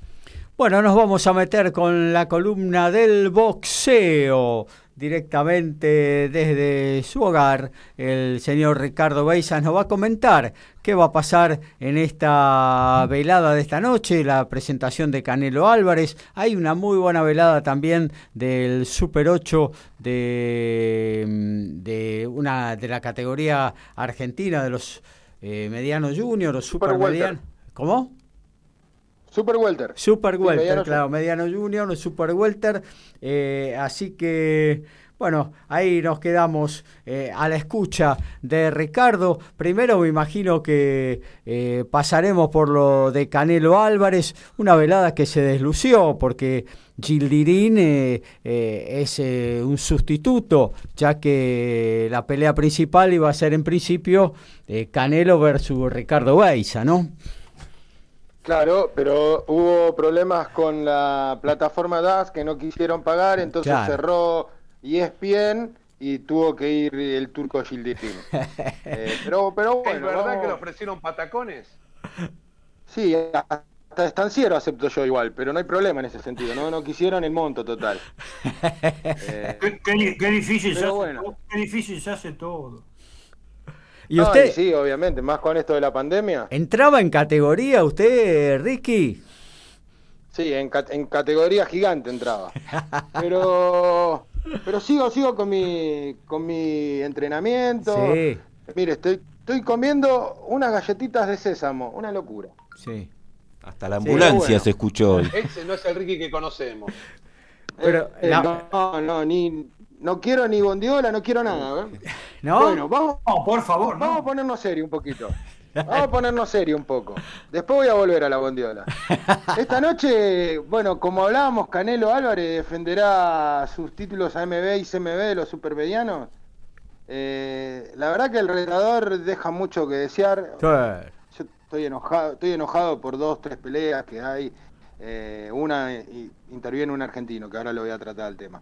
Eh, bueno, para ser más concreto, eh, no, debería estar el turco parado ahí, sino quien tendría que estar, para mí, sería Anthony Dirrell, que esta noche también, también pelea. va ante Quirón Davis en lo que sería una eliminatoria por, por el título, ¿no? Sí. Eh, o sea que Canelo de ganar tendría que, enfrentar a Anthony Dirrell. Ahí se puede llegar a ver una pelea más o menos pareja. Las apuestas hoy, 31, Gaby. Eh, la verdad que es una ¿Y si nos jugamos un billetín, si nos jugamos un billetín al, turco, ¿qué le parece? No hay chance. Escucha lo que te voy a dar, el dato que te voy a dar, Gaby. El 22% de las personas que apostaron... Tengo unos bitcoins yo. Ah, pero eso vale mucha plata, ¿eh? El, 22% de las personas que apostaron, Gaby, apostaron a mano de Canelo. Escuchaste dato, ¿eh? Pero el 97% de toda la plata que entró fue a favor de Canelo. Ah. O sea que los que apostaban por el turco apostaban, no sé, 100 dólares, 10 dólares, 15 dólares para pegar un batacazo, pero es imposible. Claro, claro. es imposible. Este evento se está dando en, en, perdón, en el Hard Rock Stadium de la ciudad de Miami, desde el 2008 que Canelo no pisa la ciudad de Miami. Y encima la mejor pelea de la velada se, se vino abajo, que era la de Rey Martínez contra Arroyo. Claro, Iban a pelear por el título de Rey Martínez. Una lesión en su mano derecha no permite que, que se haga y será pospuesta. Pero bueno, eso es lo que tiene que ver con Canelo. La verdad que yo no, no, no me llenaría la boca hablando de Canelo. Sí estoy muy enojado con el boxeo argentino, sí, por un tema que, que va a pasar. Hoy lamentablemente tenemos un representante argentino, digo lamentablemente, por un título en Brasil, en los pesos pesados. ¿Sabe ah. quién es? Gonzalo Basile. Yo no, no puedo creer cómo todavía le siguen dando oportunidades a esta persona eh, la cual no, no cumple ningún, a ver, ningún requisito, no tiene nada como para seguir subiéndose a un ring, siendo que hay boxeadores en el peso de él que lo están tapando, lo están tapando. Eh, nombro a, un conocido mío personal que es Leandro la Bestia Robuti, no le quieren dar peleas, nadie hace peleas. Las cámaras van a escuchar al señor eh, Mole Moli, diciendo que no hay rivales en la Argentina, que Argentina es un territorio sumamente chico para encontrar un rival para él, un tipo que no tiene ni, la más mínima, eh, no sé, capacidad de entrenamiento, no, no eh, estoy muy enojado con todo esto. Bueno, Gonzalo Basile va a pelear contra Gilberto Domingos por el título vacante OV, que es la Organización Universal del Boxeo. ¿Quién la, la verdad que no, no sé, se siguen haciendo tan mal las cosas, pero tan mal se siguen haciendo las cosas que estoy muy enojado. Bueno, no, tranquilo. también se hace, también se hacen bien en ciertos, en ciertas, en ciertos aspectos, por esto del Super 8 del cual hablaba, la Copa Miguel Ángel Castellini, eh, en la categoría Super Walter, ya se hizo en los pesos Super Gallo y medianos, si mal no recuerdo. eh, Vamos a ver, esta noche arranca en una fecha inaugural, hay tres combates, entre ellos está el titular argentino, que es el misionero Alejandro Silva, que también expondrá su título ante Gabriel Díaz.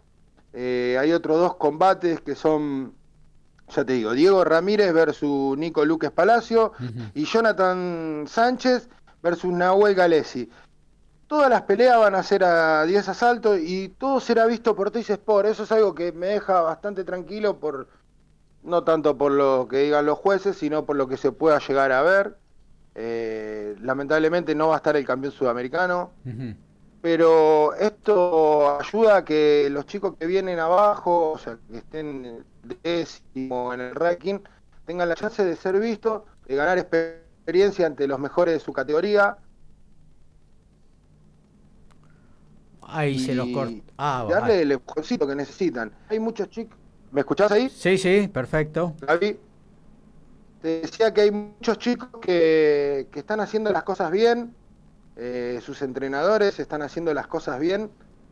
Lastima a la gente que los maneja. Últimamente esperemos que eh, Chino Maidana Promotion eh, y el señor Basilota o el señor Contursi empiecen a mover eh, las agujas para que, no siempre estén marcadas en, un mismo sentido, ¿no? Eh, ya lo hablamos, es así el caso del señor Basile, que tiene un muy buen representante, muy buen padrino sería, como para que le vuelvan a dar otra oportunidad. Eh, Gaby, las personas que saben de boxeo no se sentirán ni sorprendidos ni enojados por lo que estoy diciendo. Eh, no, no, no tiene por qué estar ahí ese señor dándole los lugares a chicos que, que vienen matando por una carrera. Creo yo, ¿no? No sé, eh, te dejo tu, tu consideración porque vos sos una persona que sabe mucho de boxeo y quisiera escucharla también en este momento que estamos en... Está claro lo que decís, es impresentable Basile ya en el yo qué sé, es un boxeador retirado, ¿no? Pero bueno, evidentemente hay muchos contactos que hacen que pueda tener una chance que se va a, derretir ante el primer golpe duro de su adversario, seguramente, como le ha sucedido últimamente en todas sus peleas, ¿no? Pero yo creo que no gastemos demasiada saliva en esto, centrémonos en, la muy, en la muy buena velada de esta noche de los Super Welter, con el Cuervo Silva defendiendo su título, un boxeador invicto, 13 ganadas, 10 por nocaut eh, y una buena esperanza para el futuro en un torneo con buenos valores y que puede traer muy buenas peleas, ¿no? Más allá de también, obviamente, el hecho de que no venga para hacer pago, sino eh, digamos, dentro del abono básico del cable, eh, la pelea de el Canelo Álvarez contra el turco Gildirin. Eh, bueno, no sé si... Claro, será transmisión... Sí.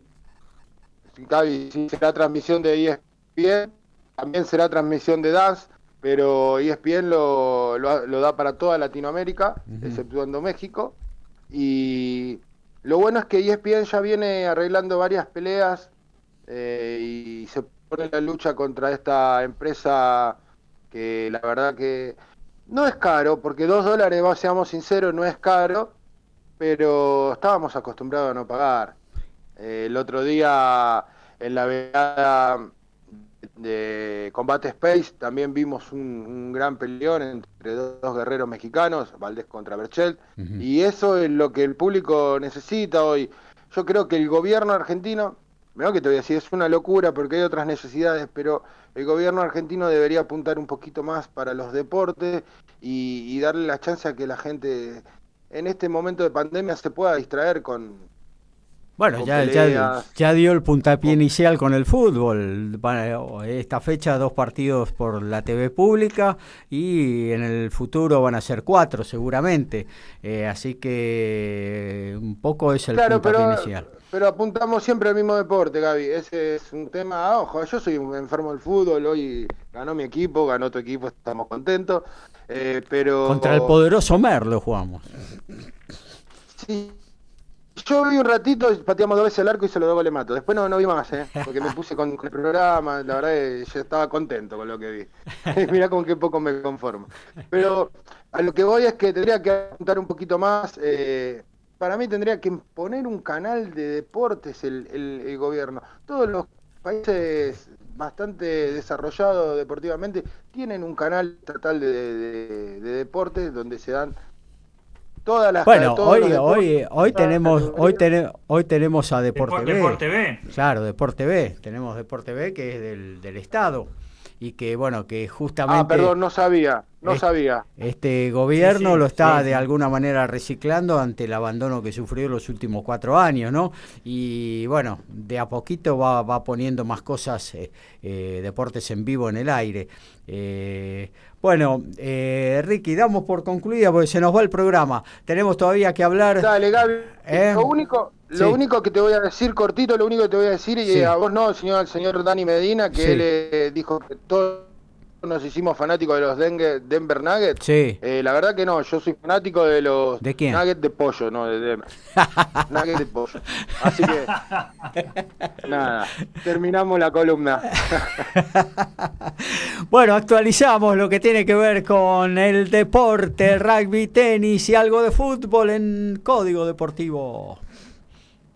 Final del primer tiempo en España. Los Pumas 7 le están ganando a Chile 19 a 0 y 20 minutos del segundo tiempo. Italia 10, Irlanda 34. Tenis. Ganó finalmente Francisco Cerúndolo. Triunfazo que metió. Venció por 6-4 al brasilero Meneses en el segundo set. Pero este, salvó tres tres puntos de quiebre cuando sacaba 3-4, es decir, que el brasilero se hubiera puesto 5-3 y saque un valor tremendo esas tres pelotas de quiebre, así que bueno, avanzó a la segunda ronda y espera o por el argentino Casanova o por el brasilero Klesar. Mientras tanto, en la cancha 2, Sumit Nagal de India se adelanta al español Gómez Herrera por 3-1 en el tercer set. Y ya en la cancha 3 comenzó Thiago Seibot Wild, tenista brasilero contra el sueco Christian Lindel recién gana 1 a 0 el tenista brasilero. Y a 8 del final están igualando ahora Especia y Parma 2 a 2 en la Serie A. En Sevilla y Barcelona están igualando en 27 del primer tiempo 0 a 0. En la liga holandesa se puso en marcha ya en 13 del primer tiempo. Ultrecht y Elemen igualan 0 a 0. Y en México ya es final. Mazatlán le ganó 3 a 0 a Querétaro. Medina, González, Boquio, saben de lo que hablan. Beisa, Miranda, Perata, son especialistas. Ellos hacen Código Deportivo.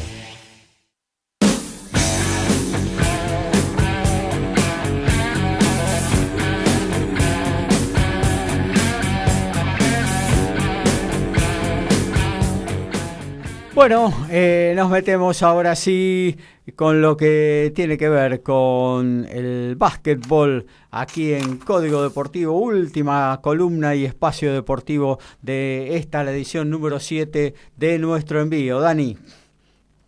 Así es, la pelota naranjada que sigue rodando en Argentina y en el mundo, por suerte.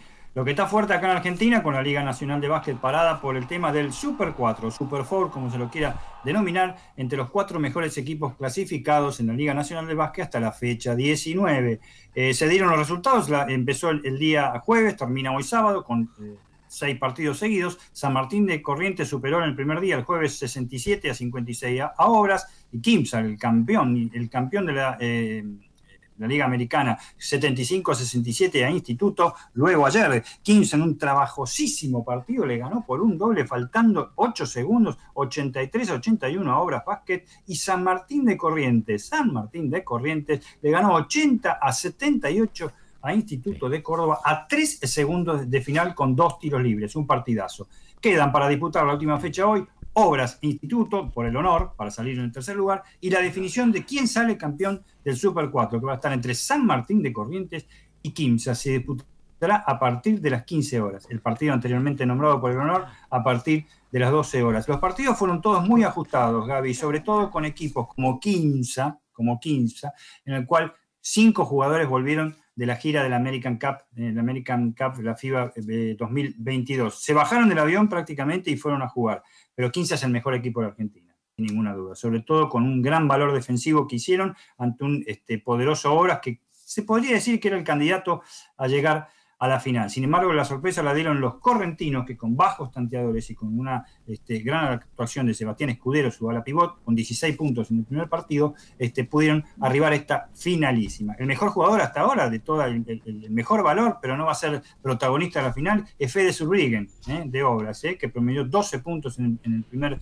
partido que cayó Obras con San Martín de Corrientes y contra 15 hizo nada más ni nada menos que 32 puntos. Un jugador de los que fueron a América Cup de muy buen futuro, aunque ella tiene 27 años, su hermano también juega en obras más joven, tiene 21, y que realmente está aportando mucho con el tema del básquet nacional. Recordemos que la Liga Nacional de Básquet volverá el 5 de marzo con la continuidad con ocho partidos para finalizar la temporada regular y luego se cumplirán todos los partidos pendientes de algunos equipos, por ejemplo Instituto de Córdoba, por el tema de los falsos, falsos COVID-19, para completar finalmente los eh, play-off. Vamos al tema entonces este, que nos compete con la parte internacional este, rápidamente. Primero, novedades en cuanto a los Juegos Olímpicos. Se baja de un con Nueva Zelanda. Nueva Zelanda, como consecuencia del tema del COVID-19, no concurrirá al preolímpico de Serbia, ¿eh? que se desarrollará entre el 29 de junio y 4 de julio de este año. Razones económicas y el temor a la pandemia, como dije antes, argumentan esta decisión. Tu reemplazo es el país de Filipinas, un país que no tiene mucha tradición basquetbolística, en realidad no tiene altura, pero no altura de nivel de juego, sino altura. Le falta bastante altura. Eh, eh, los, eh, los neozelandeses aducen, en realidad este, las la malas lenguas dicen las pocas posibilidades que tenían en el preolímpico, obviamente jugaban contra Serbia, Italia, Puerto Rico, República Dominicana y Senegal, todos rivales muy superiores, me parece, en estos momentos a los neozelandeses, pero recuerden los argentinos cuando en el 2002 Argentina da la gran sorpresa, sale subcampeón en el Mundial de Indianápolis. El cuarto lugar de ese Mundial lo ocupó Nueva Zelanda. No sé si recordaba el gordo Cameron, este, que, pesaba como 130, era re gordo, pero no era tirador, directamente tenía un Winchester en, el brazo, tocaba todo, era tremendo. Así que esa es una de las novedades por el tema del básquet en la parte internacional con el retiro del equipo neozelandés. Con el tema de la Euroliga ya mencionamos lo de Barcelona, pero no mencionamos los triunfos de Basconia por 87 a 67 contra la Estrella Roja, con gran actuación de Luca Vildosa, con 14 puntos, 3 rebotes, 8 asistencias en 24 minutos. 8 asistencias, una asistencia cada 3 minutos. Así que fíjense cómo, cómo, cómo, cómo anda el muchacho argentino, que es un la gran apuesta también para los Juegos Olímpicos de este año. A Chile Polonara, el italiano, 12 puntos, un poco bajo, 8 rebotes y 5 asistencias completaron el marcador para el, el El que sigue ganando es el Real Madrid, 70 a 58 el Salgiris Kauna en el Winky Palacio Deportivo de Madrid, esta vez con gran actuación de Gaby Deck, con 14 puntos, 6 rebotes, 11 asistencias metió, importantísimo en Gavidec, y 30 minutos de juego. Nico La Provita, no fue en saga, menos puntos, 9, 4 rebotes y 8 asistencias en 22 minutos de, juego y opacando al base que reemplazaría a Facu Campaso, que es Carlos Alocen, que todavía no ha cumplido con las expectativas. Las posiciones, Barcelona hidalgamente primero con 18 triunfos, 7 derrotas, CSKA de Moscú pisándole los talones con 17-8, Olimpia Milano, la gran sorpresa de la Euroliga hasta ahora, 17 ¿eh? triunfos, 9 derrotas. El Real Madrid sigue cuarto, llegó hasta la última, 16 de 10. Y de esas 10 derrotas, 4 fueron contra equipos españoles. Impresionante. Si no, estaría mucho más arriba. El Vasconia bajó al décimo primer puesto con un récord de 13-13 y realmente no le está yendo muy bien y difícil que entre en los playoffs. Vamos al tema de, la NBA. La NBA que esta semana con el la comida favorita de Ricky, ¿no? Con los Denver Nuggets, este, este, aunque de pollos. Este, y bastante de pollo estuvieron porque han perdido nuevamente con un super dúo en 10 días, que son los Washington Wizards, que tienen un récord purísimo en la conferencia este, de 12 victorias y 18 eh, derrotas. De esas 12 victorias, dos son con una de local y una de visitante contra eh, eh, los muchachos de Mike Malone.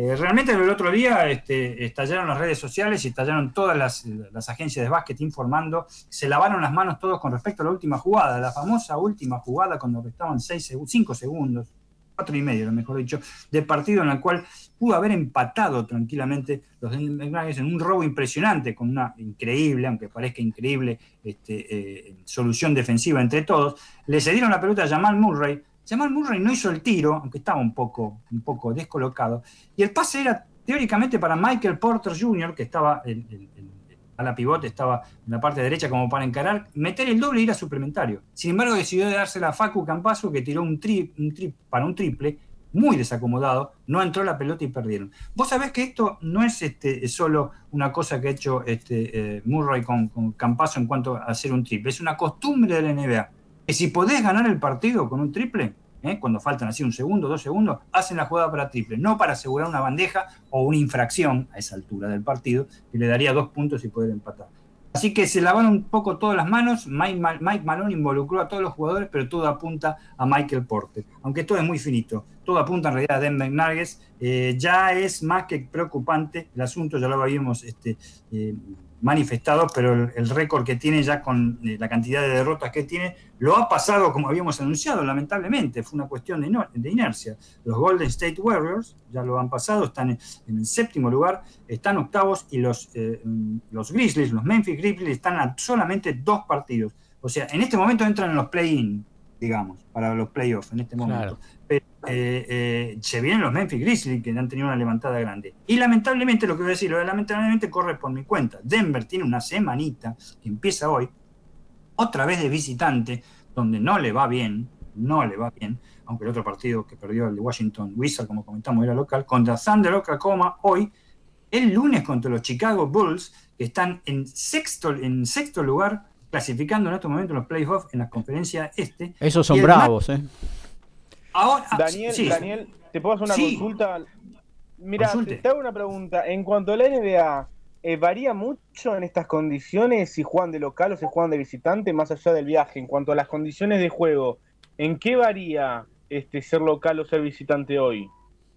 Mira, eh, en este momento eh, es muy buena la pregunta y te aclaro por qué. como en el fútbol, y nos cansamos de nombrarlo en el fútbol, todos los que más o menos amamos un poco de fútbol, el público para mí es fundamental, desde ya.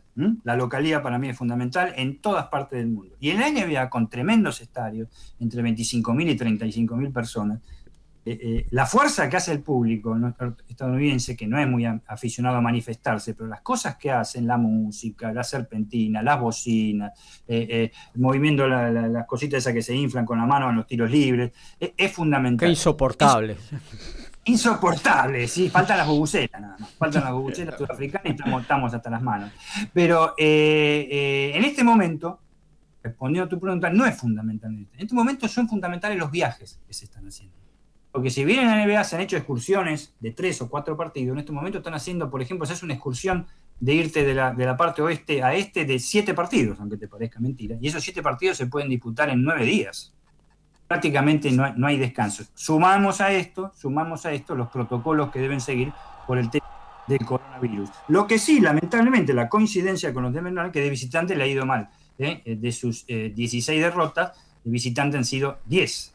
O sea que no, eh, no, es muy halagüeño en este momento. Pero es un equipo muy irregular muy irregular. Y ya te digo, para completarla el martes, eh, eh, enfrentan a los Milwaukee Bucks ¿eh? en, Milwaukee, con Giannis Antetokounmpo. Así que imagínate como con todos candidatos a entrar a, los playoffs. Así que va a ser una semana muy, pero muy dura para los chicos de, muy bien. ¿te ¿Tenés algo más para compartir con nosotros, Dani? No, iba a ser un poco lo de Star Games, que va a ser el ah, domingo 7 de marzo, pero lo dejamos para la semana, para, para, informar, yo creo que en la semana, para, para ser el domingo el 7 de marzo, justamente, con las grandes transmisiones incluso que hace este Código Deportivo. Muy bien, eh, actualizamos eh, el vivo y ya nos metemos en la agenda. Eh. Vaya tomando, querido oyente, lápiz y papel que le vamos a poner en superficie todo lo que tiene que ver con el mundo del deporte y lo que puede ver durante este fin de semana. Actualizamos rugby, tenis, fútbol. 30 minutos del segundo tiempo se vuelve a mover el resultado. Ahora Italia 10, Irlanda 41. El de, el de Irlanda se mueve porque el de Italia sigue en 10, ¿no? Sí. Pagan con una inocencia increíble. Los italianos están jugando con un equipo muy joven y son superados en casi todos los aspectos. Tenis. Sí, Sumit Nagal está 4-2 en el tercer set, está sacando 40-15, así que puede posicionarse 5-2. En la cancha 3, Thiago Seibold lidera 3-0 ante el sueco Christian Lindel y ya en el curso central, este, Agustín Velotti está quiebra arriba ante Guido Andreossi, este, ahí se puso 2-0 y también Nagal se puso 5-2. Y déjame decirte también que en semifinales del ATP 250 de Montpellier, David Goffin y Egor Gerasimov están dos iguales en el tercer parcial. Y Barcelona está ganando con un gol de Dembélé 1 a 0 al Sevilla. En el minuto 29 marcó el tanto, ahora estamos en 40 de este primer tiempo. En la Bundesliga el Dortmund está ganando ahora 2 a 0 al Bielefeld, el Bayern Múnich 3 a 1 a Colonia, Stuttgart mismo resultado 3 a 1 y Wolfsburgo está ganando 1 a 0 al Hertha Berlín. En la liga holandesa el Emen como visitante ahora está ganando 1 a 0 al Utrecht.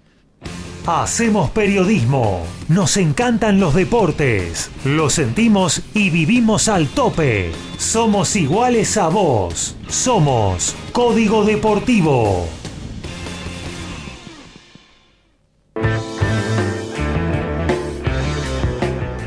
Arrancamos con la agenda del fin de semana.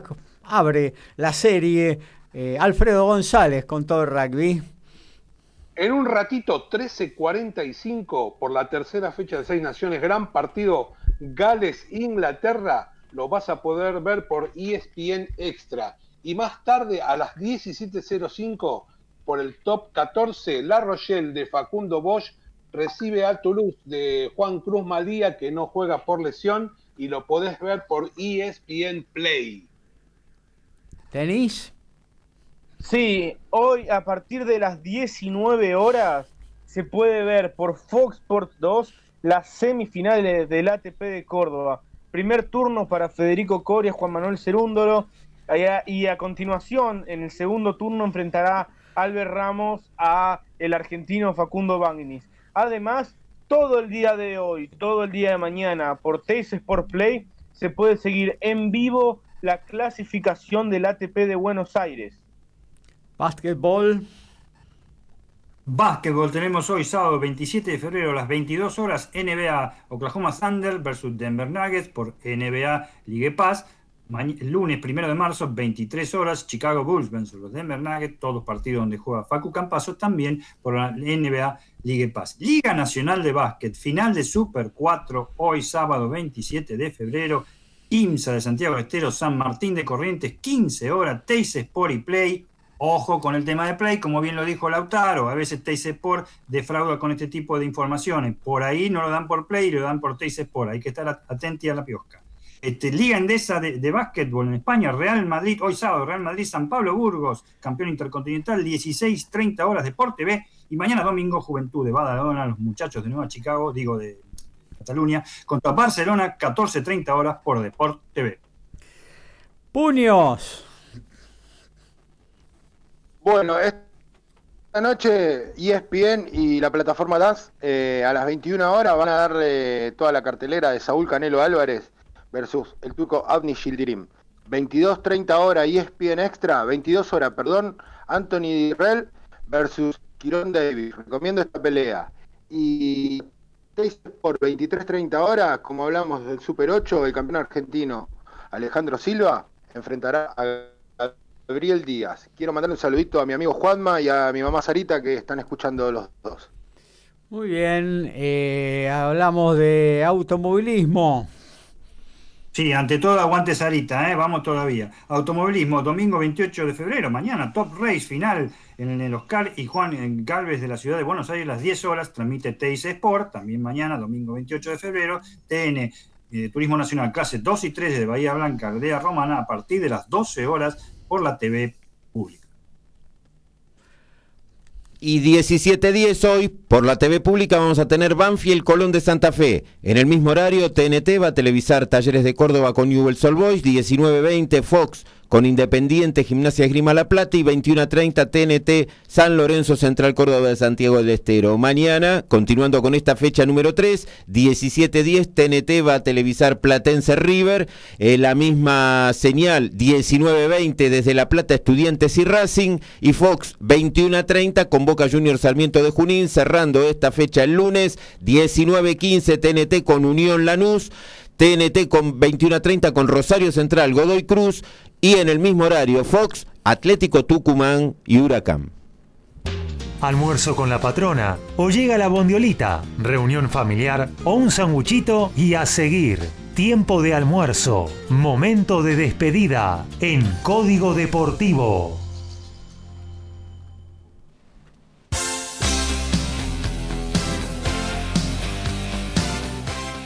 Y nos vamos, se termina las 7 de Código Deportivo. Arrancamos con la despedida. Alfredo González. Eh, es tan lindo hacer radio que gracias compañeros, gracias oyentes, un saludo enorme y nos vemos el miércoles que viene. Ezequiel también estuvo prendido a esta edición 7 de Código Deportivo. Diego García, quien nos comentará el fútbol por MG Radio a partir del domingo 7. Vamos a hacer ese domingo Vélez Boca a partir de las 21 horas. Relata Agustín Cook, comenta Diego García, Estudios Centrales el señor Horacio Bocchio. La despedida también para Lautaro Miranda, quien nos informa de tenis cada miércoles y cada sábado en nuestro programa. Hasta luego, compañeros, hasta luego, audiencia. Este, nos volveremos a encontrar en un nuevo miércoles. Mucho tenis estas semanas en Argentina, así que bueno, a disfrutar que, es, algo realmente privilegiado la oportunidad de tener dos, dos torneos ATP 250 en semanas consecutivas. Así que bueno, muy buena semana y nos encontraremos nuevamente el miércoles. Chau, chau. Chau, chau. Dani Medina.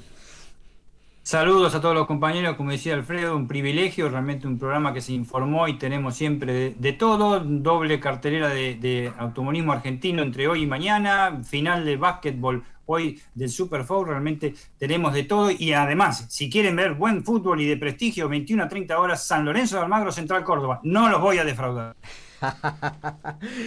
bueno, nos vamos hasta Villarrafo. Saludamos a Ricky y a su mamá Sarita en la despedida. Bueno, Gaby, un placer. Es un aprendizaje programa tras programa con ustedes. Y nada, un saludo a todos los oyentes. Disfruten de la radio, disfruten de las próximas transmisiones. Y el miércoles, acá estamos. ¿Sarita ya está vacunada entonces? Ay, se nos fue Ricky. Sí, Gaby, sí, ah. sí, sí, ya se dio. No, ahí estoy. Ya se dio la primera dosis el jueves y le tocó la, vacuna eh, eh, india. Así que esta tarde un poquito más en dar la segunda, así que en un mes aproximadamente se le darán la segunda, donde ya estará eh, casi inmunizada. Bueno, un saludo grande para Sarita. Gracias Horacio por estar, ¿eh? Gracias a vos, a la audiencia, a los compañeros. Recordamos, terminó el primer tiempo, 1 a 0 sigue ganando Barcelona en el partido ante Sevilla. Impecable, Mabel Rodríguez en los controles de Código Deportivo número 7. Nos despedimos, el miércoles nos reencontramos a partir de las 22 horas en el aire de MG Radio. El martes a las 20 arranca Descontracturados, vuelve temporada 2021, pegadito va también la temporada 2021 que arranca de Abre la Disco a partir del 7 de marzo entonces Vélez Boca y todos los domingos eh, vamos a estar transmitiendo a Boca o a River en el aire de MG Radio, una coproducción con Código Deportivo que nos pone muy pero muy contentos. Buen fin de semana para todos. Chao, chao. Chao.